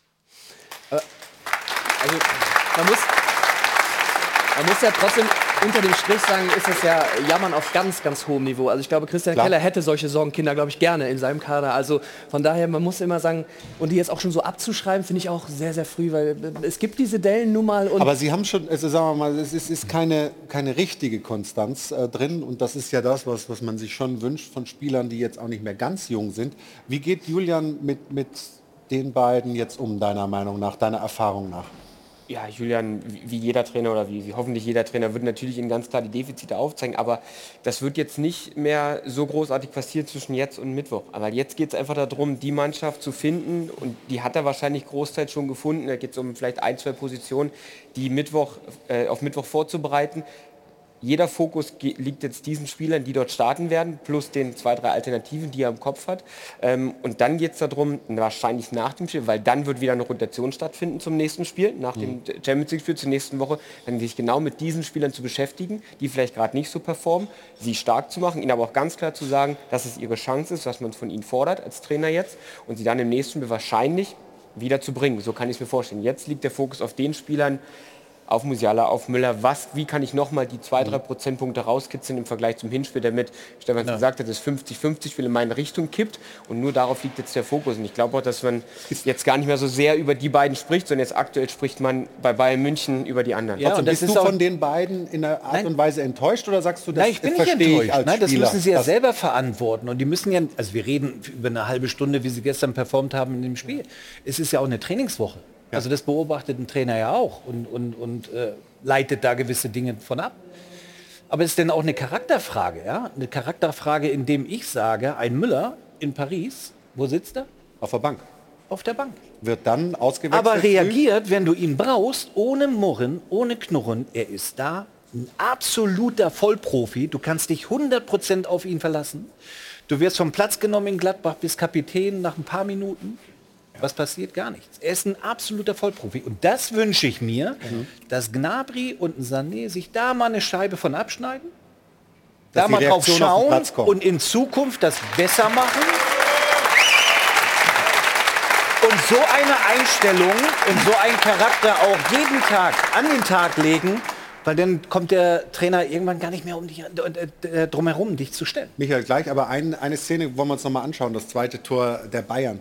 Da siehst du ja, was Thomas Müller eben für Fähigkeiten hat, weil diesen Ball dann so weiterzuleiten, also klar, die Bewegung gleich von, von Musiala ist, ist wahrscheinlich Aber- das Entscheidende. Ja, aber am Anfang hat er ja schon gesagt, wie sie das Spiel eröffnen Hier. sollen. Dann geht er in die Spitze, hat er natürlich das Auge, äh, hat ja, was weiß ich, wie viele Assists. Aber das Spiel fängt doch vorne schon an an der Mittellinie, wo er sagt, wir eröffnen auf dieser Seite, der Ball wird dort rausgespielt, genau so. Und deswegen fällt dieses Tor. Herausragend rausgespielt. Musiala war der entscheidende Move, dass er in diese Schnittstelle geht, den Pass spielt. Kann es nicht verteidigen. Michael, jetzt du. Ja, ich mache es wirklich sehr gerne. Ich gebe Stefan äh, an einer Stelle zu 100% recht. Das ist natürlich wieder eine Mentalitätsgeschichte und da bleibe ich einfach mal beim Herrn Sané. Das ist auch nichts, was irgendwie in dieser Saison äh, einfach mal so stattfindet. Ich erinnere mich an 2018, Trainingslager Nationalmannschaft vor der WM, der verschläft einfach wiederholt Trainingseinheiten. Deswegen, Überraschung aller, hat Jogi Löw ihn dann damals nicht nominiert. Und das zieht sich so ein bisschen so durch seine Karriere, diese Berufsauffassung. Der hat ein begnadetes Talent, genau wie Gnabry auch. Aber die sind eben kein Thomas Müller. Und Thomas Müller ist das Nonplusultra, was, was Mentalität und Einstellung angeht. Und deswegen gibt es für mich am Mittwoch gar keine Diskussion, wer da spielt. Nämlich ganz sicher nicht Gnabry äh, und Sané von Beginn, sondern Thomas Müller und andere. Und ich bin auch überzeugt, dass Bayern da weiterkommt, definitiv. Ähm, aber wenn die anderen spielen würden, hätte ich da vielleicht am Anfang doch eher Bauchschmerzen. Wir sprechen gleich weiter nach 90 Sekunden. Die gehören nämlich jetzt Anna Dollack und den Neobet-Quoten zum heutigen Spieltag. Und dann sind wir gleich wieder zurück im Stahlberg Doppelpass. Jetzt erst kurz Anna. Und zurück. Beim Stahlberg Doppelpass hier im Airport Hilton. Wir sind beim FC Bayern, wir sind äh, beim BVB auch gleich. Natürlich ist der Blick immer dann schon voraus in die Champions League Woche. Das sind ja zwei tolle Duelle. Wenn wir jetzt Paris uns nochmal anschauen, Mbappé hat jetzt äh, mit 24 schon den All-Time-Torrekord für PSG hingelegt. Er hat ja auch im Hinspiel in der Endphase ordentlich gewirbelt. Wie ist der zu stoppen? Jetzt hat rechts Stanisic Mhm. äh, begonnen. Das könnte ein Duell werden. Wie siehst du die Situation? Wie muss man sich auf so einen Superstar einstellen? Wie muss der FC Bayern den versuchen aus dem Spiel zu nehmen? Wir haben es ja im Hinspiel gesehen, als er, als er reinkam, hat, hat sich das Spiel komplett geändert nochmal. Ähm, Dann wurde es viel, viel besser. Ähm, Paris war sehr passiv. Ich erwarte sie jetzt im Rückspiel nicht ganz so passiv. Ähm, Ich glaube, dass das den Bayern auch etwas zugutekommen kann, dass sie selber mehr Räume bekommen dadurch. Aber natürlich musst du immer wieder aufpassen. Der Ausfall von Pavard wiegt natürlich dann etwas schwerer. Deshalb hat jetzt auch wahrscheinlich Stanisic gespielt, damit er schon sich einspielen kann. Man sieht ja immer wieder, Bayern eröffnet in der Dreierkette. Ähm, erstens für die Spieleröffnung, zweitens aber auch, um dann in der Konterabsicherung und Restverteidigung einen Spieler mehr zu haben. Sie müssen vermeiden, dass sie eins gegen eins spielen in der letzten Kette dann gegen die Spieler von Paris, je nachdem, wie sie vorne sich dann staffeln. Aber das muss unbedingt vermieden werden, dass du halt eins gegen eins spielst. Wichtig Eins gegen sein- eins Mbappé zu stoppen. Genau, wichtig wird sein, dass auf der Seite, wo dann der Konter des Gegners läuft, immer wieder auch ein Sechser mit davor kommt. Also im Idealfall, dass Kimmich nah an der, an der Kette ist, dass er immer wieder auch dann zum Doppeln kommen kann, weil du wirst aus dem Zentrum nicht immer mit durchschieben können, weil die selber gebunden sind durch die Spieler, die dann bei Paris da sind. Und das ist, denke ich, auch ein großer Fokus, worauf es jetzt liegt. Ballbesitz zu haben, dominant zu sein und trotzdem immer wieder Bälle dort zu verlieren, wo es dir nicht wehtut, also weit, weit vorn und nicht in den Zonen, wo dann Paris ins schnelle Umschalten kommen kann, weil dann haben sie natürlich unglaubliche Waffen und die wird ein Stanisic äh, oder wer auch immer da spielt, nicht alleine aufhalten können. Ja. Und deshalb brauchst du immer eine, eine Möglichkeit zu doppeln. Das wird nicht immer Coman sein können, aber es, im Idealfall sind es dann Goretzka oder auch Kimmich, der dann nah an der Kette ist. Stefan, warum sprechen wir über Stanisic? Weil der momentan spielt und nicht über Cancelo. Den, der ist geholt worden, geliehen worden von Man City für die rechte Seite. Hat ja auch erstmal äh, gut funktioniert. Ist er defensiv nicht gut genug? Warum spielt er momentan Also- keine so eine Rolle aus deiner Sicht? Also seine Qualitäten liegen logischerweise im Spiel nach vorne. Ne? Ja. Also überragende Technik, aber er ist immer offensiv ausgerichtet, offensiv orientiert. Und wenn du mal eine Absicherung brauchst, ähm, dann stellst du halt einen Stanisic. So, und vielleicht, oder ich bin mir ziemlich sicher, dass das Spiel Stuttgart schon mal so hindeutend darauf hin war, zum Spiel am Mittwoch. So, dass du halt. ihm diese Möglichkeit gibst, sich dort einzuspielen, ein gutes Gefühl gibst, das Vertrauen gibst und deswegen gehe ich von, davon aus, dass sie auch am Mittwoch so spielen werden. Obwohl er Also- gestern natürlich auch Probleme hatte in der einen oder anderen Szene. Gerade mit Führig und so, der auch mit viel Tempo kam, Mhm. sah nicht immer gut aus, muss man ehrlich sagen. Also wird sehr, sehr interessant, die Champions League Woche. Wir er begleiten die ja bei Sport klar, 1 muss- mit dem Fan Talk am Dienstag und am Mittwoch die Live-Analyse bei Sport 1. Wir klären wahrscheinlich auf, wie so die Frage der Woche angekommen ist und was da für Ergebnisse zustande kamen. Sehr gerne. Wer hat die schlechtesten Karten im Abstiegskampf? Das war unsere Frage der Woche und wir haben ein ziemlich eindeutiges Ergebnis, denn für den VfL Bochum Mhm. sieht es zumindest, was die Meinung der Fans angeht, überhaupt nicht gut aus. 49 Prozent. Die besten Karten hat tatsächlich der VfB Stuttgart. Ich bin davon überzeugt, dass Schalke und Bochum um Platz 18 kämpfen werden. Absteigen werden am Ende dann aber beide. Die TSG Hoffenheim kommt tatsächlich auch nicht wirklich gut weg. Das vor allem aufgrund der mangelnden Identifikation der Spieler zum Verein. Deswegen im Abstiegskampf Stichwort Mentalität die schlechtesten Karten. So viel also erstmal vom Stimmungsbild aus dem Netz. Jetzt noch das Stimmungsbild am Dopafon. Die schlechtesten Karten hat meiner Meinung nach Hoffenheim, weil sie nicht die Fanbase haben wie Vereine wie Hertha, Stuttgart, Schalke oder Bochum. Also ich denke, dass der VfB Stuttgart es nicht schafft, weil der VfB einfach nicht konstant ist. Für mich ganz klar nicht reichen wird es für Hoffenheim. Die sind blutleer, ideenlos und zu schwach für die erste Bundesliga. Ich bin auf jeden Fall der Meinung, dass Schalke 04 definitiv besser geworden ist in den letzten Spielen, aber dass das am Ende wahrscheinlich nicht viel helfen wird. Ich denke, die werden wieder einbrechen und auch wieder absteigen. Der zweite Absteiger steht für mich auch fest, das ist der VfL Bochum und der Relegationsplatz ja, wird dann entweder Hertha BSC oder Hoffenheim sein. Und das Schöne ist, jeder hat eine Meinung, aber am Ende kommt es vielleicht doch ganz anders. Und wenn wir nach unten schauen in die zweite Liga, du als ehemaliger Trainer des 1. FC Nürnberg hast das natürlich auch miterlebt, dass der HSV da jetzt gewonnen hat. Äh, Heidenheim hat gewonnen. Wie siehst du es eigentlich? Wer, wer, wer kommt denn hoch? Also was, ist, was, was meinst du? Ich glaube tatsächlich, dieses Jahr ist Heidenheim dran, dass sie noch einen von den beiden äh, dort oben holen. Die haben jetzt äh, so lange gearbeitet. Äh, ich bin gespannt, ob Darmstadt das jetzt hält nach der ersten Niederlage. Sie haben zwei, drei Schlüsselspieler verloren durch Verletzung. Ähm, Darmstadt. HSV ist dran dieses Jahr, Heidenheim ist dran und ich glaube, dritter wird dann Darmstadt. Ähm, so ist meine aktuelle Prognose aus sicherer Entfernung. Ja, schauen wir mal, ob es so kommt. Äh, was wir sicher wissen, ist, dass wir Samstag äh, nächste Woche Heidenheim übertragen in Düsseldorf als Topspiel der zweiten Bundesliga bei Sport 1. Ich würde sagen, ich bedanke mich mal sehr für die heute sehr muntere Runde. Dankeschön Christian Keller für den Besuch. Und meinst du, äh, meinst du eigentlich, äh, dass beide deutschen Mannschaften weiterkommen jetzt? Unbedingt, unbedingt. Ich hoffe ich Auch auch. der BVB, ja? Ja, natürlich. Und dann wollen wir noch wissen, haben wir denn Geld eingesammelt? Wir haben ja hier ordentlich reingeworfen, aber hat unser Publikum auch mitgeholfen? Jetzt hättest du fast 200 Euro unterschlagen. Das wollen wir Nein. natürlich nicht. Deswegen sagen wir noch Danke an Michael und Christiane Reil aus Hamm am Rhein, Heike und Hartwig Elzermann, die Spielvereinigung Pondorf Oberzeiteldorf und das S-Team Offingen und ein äh, findiger Zuschauer hat geschrieben, knapp daneben ist auch vorbei, aber ohne Folgen am Phrasenschwein. Der Videoassistent hat sich gemeldet und sieht da eine Fehlentscheidung. Schöne Sendung noch, der geht auf mich, deswegen zahle ich auch nochmal 3 Euro ein. Okay. Also nochmal vielen, vielen Dank, Christian Keller, für den Besuch. Britta, danke euch allen. Es hat sehr viel Spaß gemacht. Nächsten Sonntag sind wir wieder hier. Freuen uns sehr auf äh, Max Eberl, der zu Gast sein wird. Der Bundesliga zurück und endlich auch wieder zurück im Doppelpass. Also bis dahin jetzt noch einen schönen Sonntag und nicht vergessen, morgen Abend 20.15 Uhr Formel 1 Magazin bei Sport 1. Bis dahin, tschüss und auf Wiedersehen.